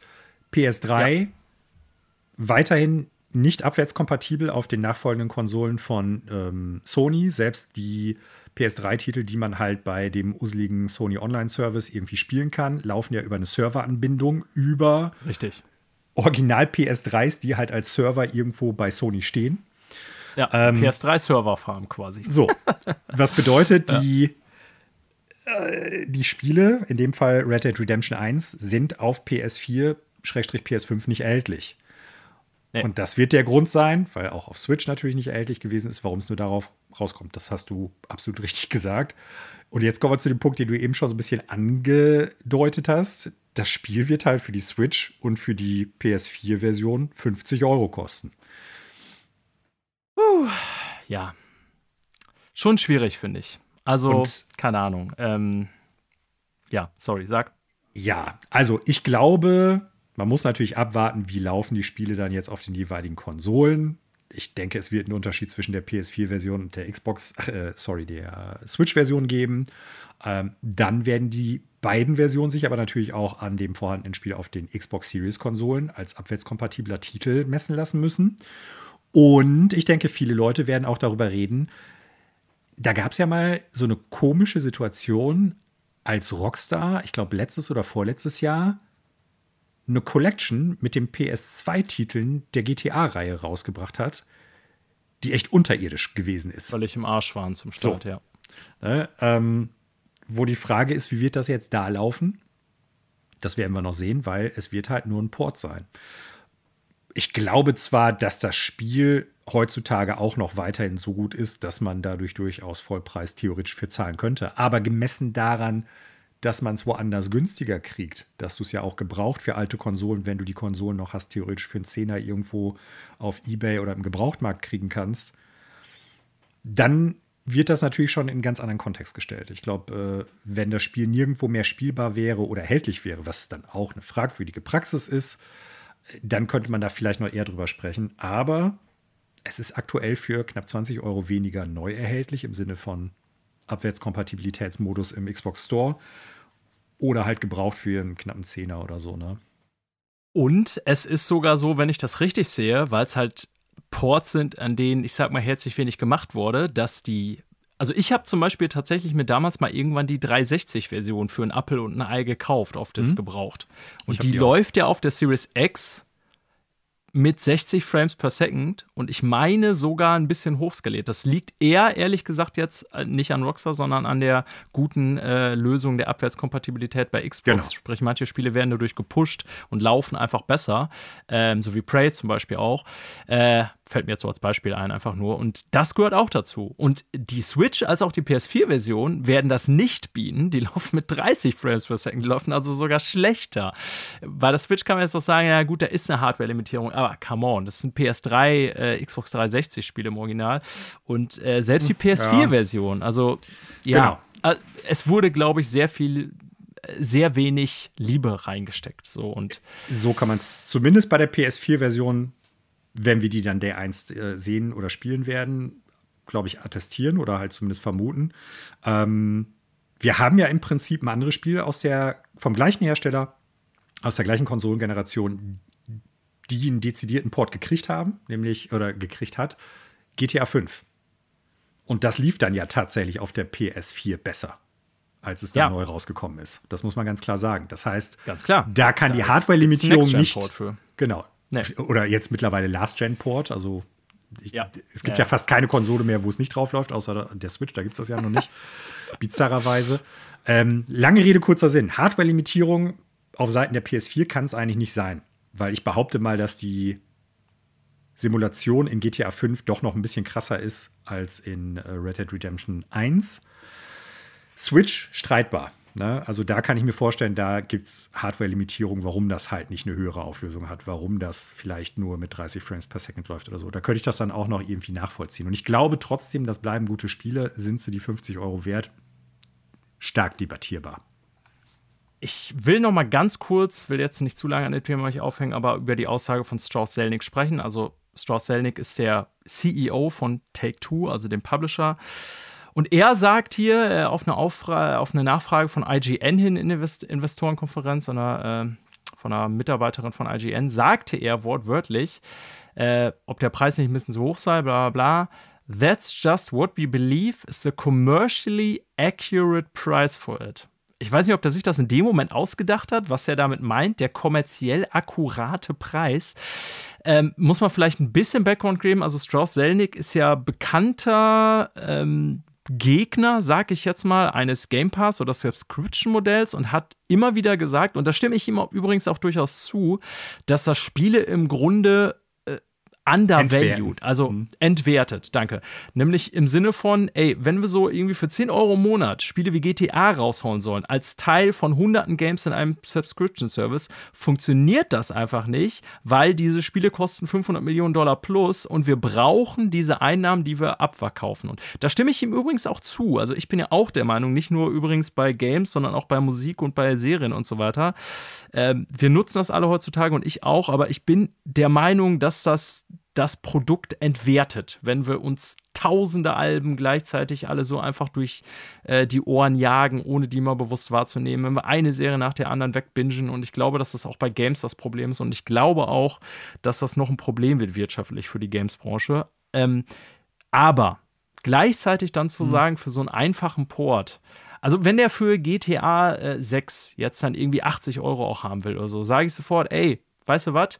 Verstehe ich. Ne? Ihr habt damit zwei Milliarden Dollar gemacht, aber das Spiel kostet halt auch eine Milliarde Dollar mit allem drum und dran irgendwie und bla bla bla.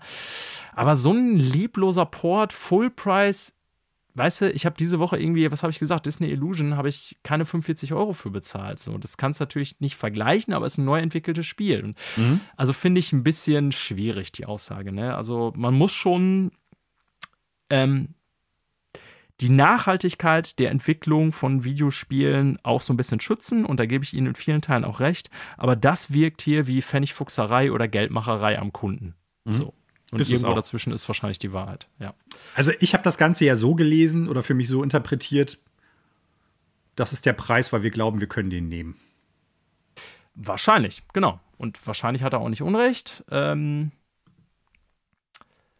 ja. Ich meine, im Zweifelsfall, Leute, vielleicht habt ihr Glück, vorausgesetzt, das werden ausreichend gute Ports im Sinne von, die sind nicht total verbuggt und lassen sich gut spielen. Man muss das ja nicht neu kaufen. Richtig. So, kommen wir über Take Two äh, und Finanzzahlen zu ein paar Zahlen bei ähm, Sony, als auch sogar Nintendo und Square Enix noch. Äh, wir halten das mal, wie wir das in letzter Zeit versuchen, eher kurz, Manuel. Mhm. Auch Sony hat Zahlen zu seinem ersten Quartal bekannt gegeben. Das erste Quartal bei Sony läuft von April bis Ende Juni. Äh, ist jetzt hier sogar ein bisschen spät, aber wir haben schon zuletzt über Microsoft gesprochen. Da ging es um das ganze Fiskaljahr, weil die immer Mitte des Jahres aufhören. Wir hatten über EA gesprochen und so weiter.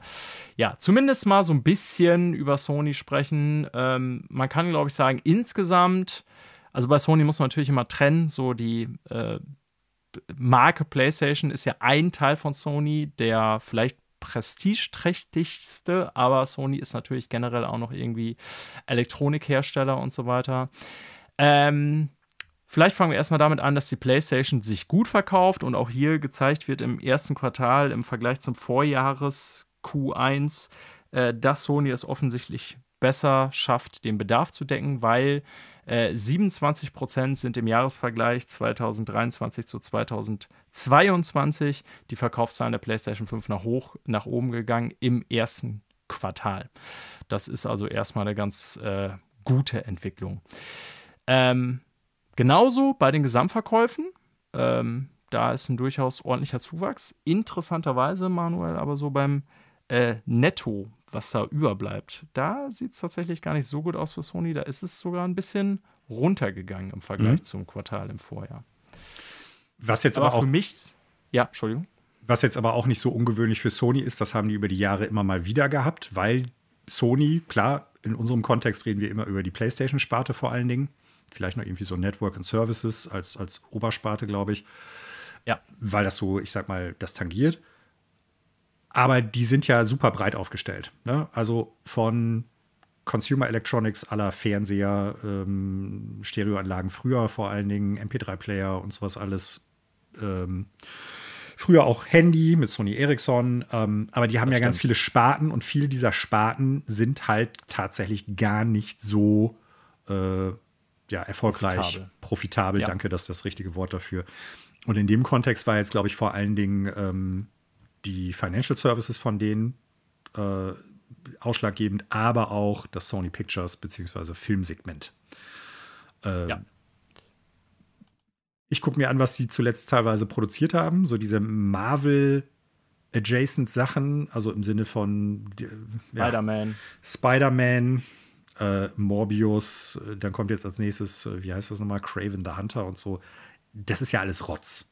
So, ich sage das jetzt mal ganz, ganz deutlich äh, aus, aus deiner Art Sicht heraus. ja kommerziell bedingt anders, aber also einige schon. Spider-Man war natürlich sehr erfolgreich, Morbius jetzt glaube ich nicht so, aber ja. Ja, aber ich glaube jetzt zum Beispiel auch der zweite Spider-Man, also ähm, Beyond Into the Spider-Verse, Beyond the Spider-Verse, also der, der zweite ja. Zeichentrick Spider-Man, den ich auch gesehen hatte. Ich glaube, der bleibt weit hinter den Erwartungen des ersten Teils zurück, ist mein Eindruck. Ähm, und ich glaube, diese Spider-Man-Tangentenfilme teilweise auch. Ich glaube, der erste Venom war noch relativ erfolgreich, aber ich glaube, der zweite der hat auch schon nicht mehr so viel Einschlag gehabt. Und die Frage ist jetzt bei so, wenn, wenn die sich jetzt schon an sowas wie Morbius oder Craven the Hunter irgendwie orientieren müssen, abseits von wirklichen Spider-Man-Fans, wer kennt die? Ja. Ich glaube nicht so viele. Nee. Und die Tatsache, dass diese Sparte einfach jetzt auch da extra explizit benannt wird, dass da viel des Minus reingekommen ist, glaube ich, spricht auch dafür, dass die da nicht unbedingt sehr viel erfolgreicher haben. Ja, wie gesagt, Sony ist breit aufgestellt. Nochmal zum Abschluss, wenn wir alleine auf die Games gucken, ähm, da sieht es erstmal gut aus. Also Software-Sales im, im, Vergleich zum Vorjahr 27% hoch. Ne? Ähm, 56,5 Millionen Copies ist hier die Rede von, also 56,5 Millionen Spiele, die auf PlayStation-Konsolen verkauft wurden. Nicht alles, wohlgemerkt Sony-Titel, sondern alles, was so an Spielen gekauft wurde. Davon machen First-Party-Titel von Sony 6,6 Millionen knapp aus. Ähm, interessant finde ich, wenn man hier nochmal so vergleicht, manuell digitale Softwareverkäufe sind um 28 Prozent gestiegen, aber, und das fand ich zumindest sehr interessant oder auch aus deiner Sicht als ja immer physischer Käufer schon gewesen, mhm. äh, 26 Prozent sind tatsächlich physische Verkäufe auf PlayStation-Konsolen eingestiegen im Vergleich zum Vorjahr. Ne, wir hören ja immer wieder, und das ist auch wahrscheinlich so, dass insgesamt äh, der Anteil der digitalen Verkäufer auf den Konsolen ja, immer mehr Anteile äh, annimmt, während natürlich auf sowas wie 360 irgendwie fast nur auf Disc gekauft wurde, bis auf so ein paar eShop-Spiele, ähm, ist ja mittlerweile der absolute Großteil der Spiele auf Konsolen, die verkauft werden, egal ob PlayStation oder Xbox, digital. Ähm, aber man sieht, trotzdem hier, äh, das ist natürlich jetzt im Vorjahresvergleich, weil sie insgesamt einfach mehr Spiele verkauft haben, dass auch der Anstieg bei den digitalen Titeln festzustellen ist und eben nicht nur bei den äh, äh, Entschuldigung, auch bei den physischen und nicht nur bei den digitalen Spielen. Fand ich nochmal ganz interessant. Wobei dann ja, natürlich also, die Frage, sorry, ja, sorry. zuerst. Wobei dann natürlich die Frage ja. ist, inwieweit, ähm, ich habe das jetzt gerade nicht auf dem Pin, sowas auch dann durch äh, Special Editions, durch Sondereditionen und sonst Klar. irgendwas äh, angetrieben wird. Ne? Also sind das dann vor allen Dingen Spiele, die sich prädominant physisch als normale CD in Schachtel, sag ich mal, verkaufen oder hast du da noch irgendwie einen anderen Schnickes mit bei? Und das weiß ich jetzt gerade gar nicht, wie das da ausgesehen hat jetzt in den vergangenen Wochen, Monaten. Das, keine Ahnung, ja. habe ich nicht wirklich verfolgt.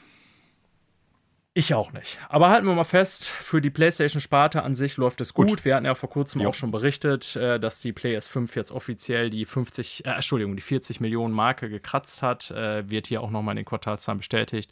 Also, was die PS5 äh, angeht, läuft es gut bei Sony. Und wir werden euch natürlich das nächste Mal wieder davon berichten, wie es aussieht. So, über Zahlen oder Umzahlen geht es auch bei Nintendo in der nächsten Meldung. Äh, und wir hatten, glaube ich, vor einiger Zeit auch schon mal darüber gerichtet, Manuel, dass Nintendo eine neue Entwicklungsabteilung baut, also ein neues Gebäude tatsächlich, mhm. wo dann eben äh, in-house entwickelt wird. Und äh, das soll schon ein ganz schöner Klotz werden. Jetzt hat man offensichtlich bei Nintendo aber nochmal nachgerechnet und festgestellt, mh, hm, vielleicht brauchen wir doch noch drei Sessel mehr. Wir brauchen ein größeres Boot. Ja. We need a bigger boat. Ähm, so. Ja. Nein, also äh, im Endeffekt hat Nintendo jetzt einfach überlegt, ja, Vielleicht sind zwölf Stockwerke für das neue Gebäude, was 2027 fertiggestellt werden soll, doch nicht genug. Und äh, die überlegen jetzt gerade, ob nicht ein 13. oder sogar noch mehr Stockwerke da drauf gestockt werden können. Ich bin kein Architekt oder Statiker. Vielleicht geht das auch einfach relativ unproblematisch. Aber es zeugt natürlich davon, dass auch Nintendo sich damit auseinandersetzt, welche entwickeln, welche Entwicklungen haben wir jetzt hier im Videospielmarkt auf der einen Seite, im Sinne von Produktionen werden immer umfangreicher, immer teurer. Wir müssen ja. vielleicht auch mehr Studios, mehr Leute haben, die einen durchgehenden Schwall an Spielen produzieren können. Aber, und das ist der andere Aspekt dieser Sache, es geht Nintendo scheinbar nicht nur um die Produktion von Videospielen, sondern auch Videospiel, ja, äh, wie sagt man, Produkte abseits von Videospielen, die natürlich mit den Marken zu tun haben. Vor allen Dingen sind da genannt Filme und ähnliches. Also es ist nicht nur, dass dann die ganzen neuen Leute, die da in dem Gebäude arbeiten werden, fleißig Videospiele produzieren, sondern es geht auch um Filmproduktion und ähnlichem Kram. Ja. Ja, also Nintendo, wie soll ich sagen, ähm, wächst auch, ich glaube, oder denkt daran zu wachsen, so muss man es vorsichtig sagen. Aber ich glaube anders, äh, also sie haben ja dem, was bei Microsoft zum Beispiel passiert, eigentlich eine klare Absage die letzten Jahre erteilt. Sprich, so aggressives Wachstum und fast beliebige Zukäufe hat Nintendo eigentlich immer ausgeschlossen, wenn sie darauf angesprochen wurden. Ich würde es vielleicht Aber, willkürliche äh, Zukäufe nennen willkürliche, so kann man es auch sagen, ja. Also alleine äh, spätestens seit den Gerichtsprozessen mit FTC und so wissen wir, dass im Grunde bei äh, Microsoft wirklich Dokumente äh, durch die Büros ging, wo wirklich einfach mal alles drauf stand, was potenziell irgendwie mit Geld zu kaufen wäre und man dann beliebig quasi fast mit Finger drauf getippt ja, hat, ja, muss man genau. ja fast sagen. Ja. Ähm, und das hat Nintendo ja immer ausgeschlossen und Nintendo, finde ich, also durchaus positiv gesehen, ist eigentlich immer organisch gewachsen, aber natürlich, wie du sagst, sieht man hier auch ganz klar, dass die erstens Ambitionen haben, den Bereich Videospiele auch so ein bisschen äh, zu erweitern, ne, mit Universal, mit dem eigenen Freizeitparkbereich und mit Mario-Filmen und was jetzt noch alles kommt an Cross-Media Productions. Aber ich hoffe auch so ein bisschen in der Videospielabteilungsentwicklung der Nintendo, muss man ja schon sagen, war da immer Innovator. Und äh, ja, will offensichtlich auch zumindest nicht schrumpfen, sagen wir es mal so. Und das spricht sich hier, äh, schlägt sich in Form eines Gebäudes nieder. So muss man das ja mal sehen. Genau. Was man vielleicht dazu noch sagen kann, ja. ganz kurz noch, ähm, um so ein bisschen so diese, diese ja, vielleicht Vermutung oder Befürchtung da irgendwie äh, etwas zu schmälern. Ja, werden die sich jetzt mehr auf dann irgendwie so Non-Game-Entertainment aller Filme oder sowas irgendwie äh, versteifen? Also nur so als Idee. Nintendo geht davon aus, dass die knapp 800 Millionen Dollar umgerechnet in äh, die Erweiterung von Game Development stecken, also wirklich Videospiele, und äh, knapp 400 Millionen in halt Non-Game Entertainment, also die Hälfte davon. Ne? Das heißt, weiterhin auch Videospiele das Haupteinnahmeding und äh, der Hauptfokus von Nintendo natürlich weiterhin. Aber das andere vergessen sie in Zukunft auch nicht. Und ich glaube, der, ne, der Super Mario-Film hat denen auch ein bisschen recht dargegeben. Ja, das stimmt.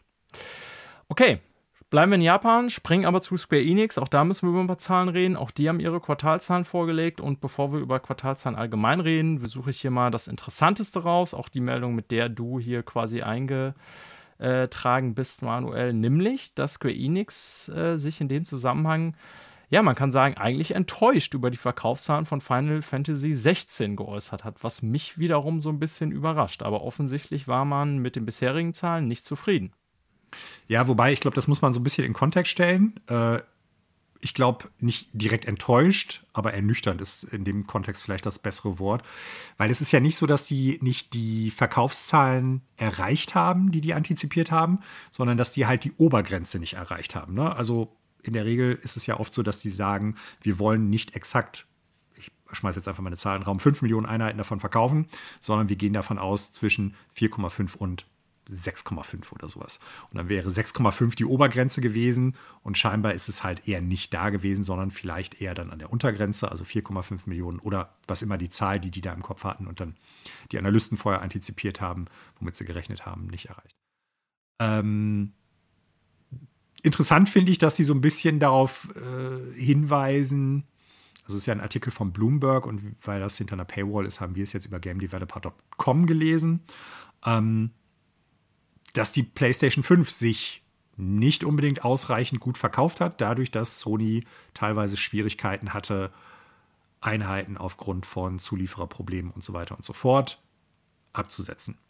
Ähm, ja. Dass das ein großer Grund gewesen ist, warum man nicht so viel abgesetzt hat, wie theoretisch möglich gewesen wäre. Und was ich da so ein bisschen rauslese, dass das auch der Grund ist, warum man jetzt sagt, ey, pass mal auf. Und deshalb sind wir jetzt bald auch wieder ein bisschen vermehrt auf Xbox zu finden.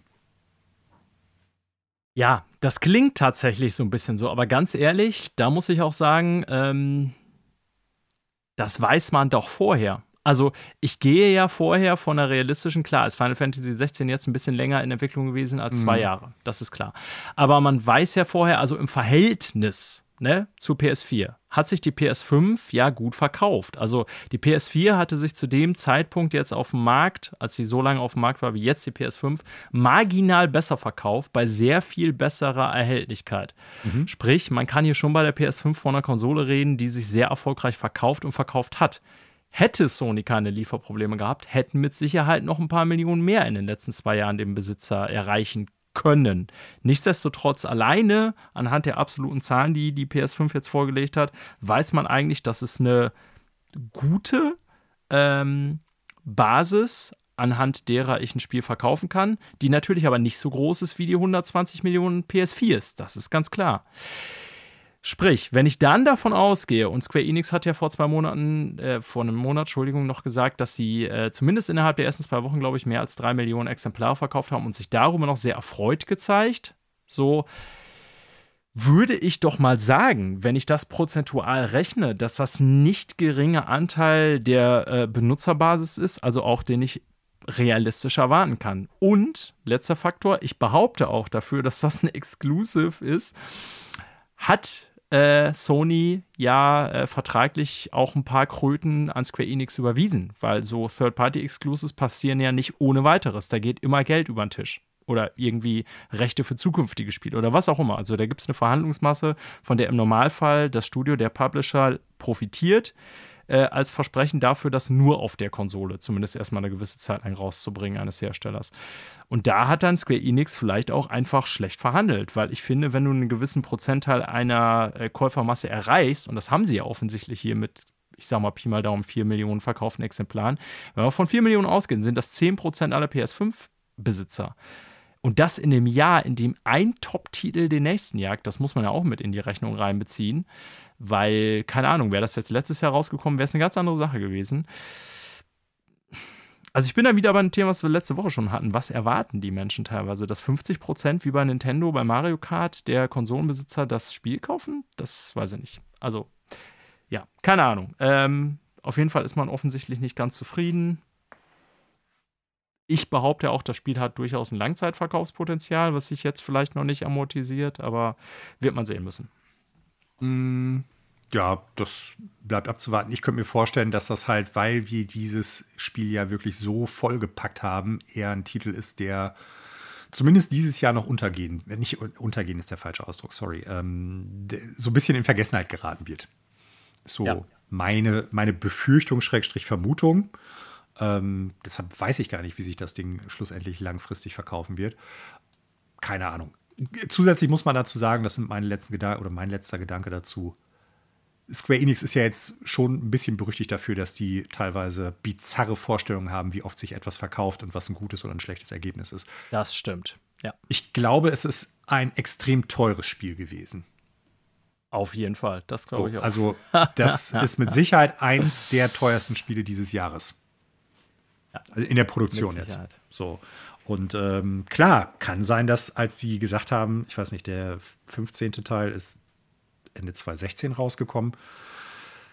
Ähm, wir planen das Game jetzt. Wir planen es eigentlich auch nicht mehr für die PS4, sondern für die PS5 dann schon. Und wenn die PS4 und die PS5 sich jetzt so verkauft, dann, wenn das Spiel rauskommt, werden wir so und so viele Einheiten haben. Also irgendwo spekulieren die ja auch und gehen davon aus, so viele Einheiten werden sich absetzen, aber ich glaube nicht, dass das im Prinzip der Hauptgrund ist und ich glaube auch nicht, dass es da jetzt irgendwie sinnführend ist, das als Grund anzugeben. Aber ja. warum geht man davon aus, dass Tomb Raider sich 13 Millionen Mal verkaufen muss oder 10 Millionen Mal oder was die da damals Genau, haben? das meine ich ja, seltsame Erwartung.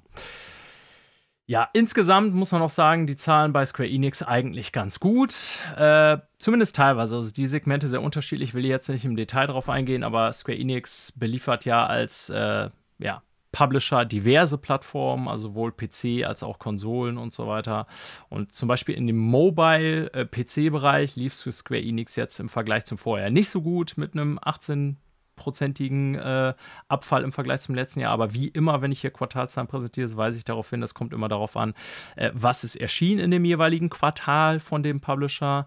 Und zum Beispiel, wenn man da in den HD-Games heißt der Sektor bei äh, Square, also wo die quasi physische Games für Konsole und sowas auch publishen, da sieht es eigentlich sehr gut aus, äh, mit einem Plus von 142 Prozent im Vergleich zum letzten Jahr, was daran liegt, dass im letzten Jahr in dem Quartal einfach nicht was Nennenswertes rauskam. Beziehungsweise es ist kein Final Fantasy rausgekommen. So, genau. Und jetzt im letzten Quartal sogar eigentlich zwei Final Fantasy mit dem Pixel Remaster, die Collection, die man ja kaufen kann auf allen äh, Systemen und eben ja. dem großen Final Fantasy 16. Ja. Die aber zumindest physisch in einer extrem kleinen Auflage rausgekommen ist. Also, äh äh das stimmt, aber kann man ja im E-Shop überall. Äh, ja, das kaufen. stimmt. Ja. Ähm, ganz kurz noch, ganz interessant in dem Kontext. Square Enix hat in den letzten, sagen wir mal, zwei, drei Jahren durchaus viele auch eher, ich nenne es jetzt mal, Double-A-Titel rausgebracht. Oder nicht so ja, große Produktionen wie Final Gerade Fantasy oder Dragon Quest. Ja. Ähm, viel davon auch leider eher nur durchschnittlich, manche aber auch richtig gut, sowas wie Triangle Strategy oder Bravely Default 2 oder sowas, alles gute Spiele. Die haben jetzt aber gesagt, die wollen davon ein bisschen abrücken und mehr größere Produktionen wieder machen. Und da bin ich mal gespannt, ja. wie, wie sich das dann halt auch finanziell bei denen niederschlägt, weil die natürlich länger brauchen, bis die fertig sind. Und weil die nicht unbedingt immer beste Erfahrungen damit gemacht haben, wenn die große Produktionen außerhalb von Square Enix haben produzieren lassen. Ähm, bin ich gespannt, wie das für die Zukunft wird und was dann so die nächsten Titel werden. Dragon Quest 12, bereits angekündigt, wird der nächste riesige Titel von denen sein. Zumindest in Japan, aber teilweise, glaube ich, auch weltweit durchaus ein Erfolg werden können. Und ähm, ja, das Remake von Dragon Quest 3 ist auch schon angekündigt. Das wird auch kein kleineres Spiel werden, auch wenn es vom Budget, glaube ich, nicht so groß wie 12 sein dürfte. Aber ich bin gespannt, wie sich das dann wirklich niederschlägt in der Produktion bei denen. Ich ebenfalls. Square Enix sein äh, komischer Publisher manchmal, äh, vor allen Dingen was so seine Einschätzung angeht, aber äh, mit schon sehr starken Marken, das muss man äh, eindeutig mhm. so sagen. Das auf jeden Fall. Okay, damit sind wir am Ende unserer Nachrichten, Manuel. Aber ein ganz kleines Gerücht hänge ich noch mal eben hier mit dran. Ähm, wir werden schon sehr zeitnah, nämlich wenn die Gamescom läuft, ein bisschen mehr zu Stalker 2 äh, erfahren, was ja, ja, ich sag jetzt mal, schon lange in der Pipeline ist und eigentlich schon letztes Jahr rauskommen sollte, aber verständlicherweise aufgrund der Entwicklung in der Ukraine, ist ja ein äh, ukrainisches Studio, was dahinter steht, ähm, mit starken Produktionsschwierigkeiten zu kämpfen hatte. Teile des Studios müssten relokalisiert werden, die Entwicklung musste neu geplant werden und so weiter. Und äh, für viele, die arbeiten an dem Studio daran beteiligt sind, waren das auch wahrscheinlich erstmal die geringeren Sorgen, äh, wann das Spiel fertig wird. Haben wir auch letztes Jahr schon drüber gesprochen. Äh, nichtsdestotrotz haben sie ja immer angeguckt, angekündigt und das finde ich auch sehr gut, dass sie das Projekt auf jeden Fall machen wollen, zu Ende bringen wollen, dass es ihnen wichtig ist. Und wir wissen schon offiziell, dass es jetzt auf der Gamescom bald spielbar sein wird und es Neuigkeiten dazu geben wird. Und äh, die Gerüchteküche im Internet besagt, dass wir, ich konnte mir gut vorstellen, auf der Gamescom erfahren werden, dass es tatsächlich dieses Jahr noch rauskommt. Angeblich Anfang Dezember, so äh, besagt das Gerücht hier. Ähm, ich denke mal, Manuel, wir halten es jetzt hier ganz kurz als Gerücht fest, aber ich vermute, in drei Wochen sind wir schlauer. Man kann dazu vielleicht noch sagen, dass, äh, dass dadurch geleakt worden ist, dass PlayOn bzw. Koch Media hießen sie ja früher, ja. Äh, ein Update bei sich hatten, wo dann dieser äh, dieses Datum mit mal dann aufgetaucht ist. Und sonst ist das eigentlich so, wenn es noch kein festes Datum gibt, dann steht da immer bis zum 31.12. des laufenden Jahres. Ja. Und es halt auch schon andere Begebenheiten gab, wo dadurch dann halt ein tatsächliches Street Date geleakt worden ist. Also wo klar war, das Spiel kommt an dem Tag raus.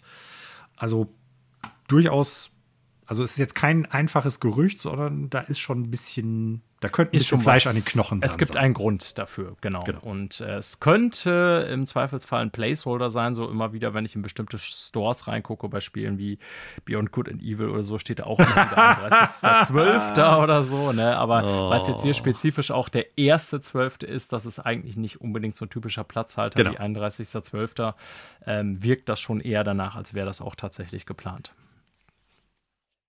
Jo. So, Manuel. Dann sind wir am Ende der Nachrichten und der kurzen Gerüchte und auch am Ende dieser Sendung, die jetzt doch sogar überraschend lang wieder ging. Ja. Wundert mich fast.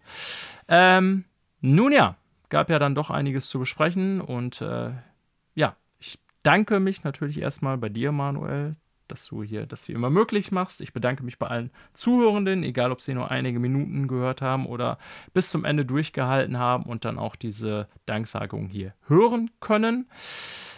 Ähm, ja, ich freue oder wir freuen uns immer darüber, wenn ihr nicht nur zuhört, sondern uns auch Feedback hinterlasst über die E-Mail-Adresse ffelpodcast.gmail.com oder über sozialen Medien, vor allen Dingen Mastodon oder Instagram. Ich habe jetzt mal unseren Instagram-Account so ein bisschen reaktiviert, nachdem der lange brach liegt. Werde das jetzt ein bisschen anders handhaben damit dem Posten, aber immer mal wieder da äh, aktiver das eine oder andere auch drüber posten. Ähm, aber am wichtigsten ist natürlich für uns, dass ihr äh, die Sendung hört und auch gerne Rückmeldungen Rückmeldung zu der Sendung gebt äh, und oder bei eurem Podcast-Catcher der Wahl vielleicht eine kleine Bewertung hinterlasst.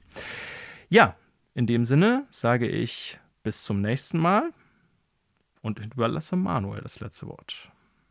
Ich falle Daniel mal galant ins Wort und sage einfach nur Tschüss und bleib extra freundlich.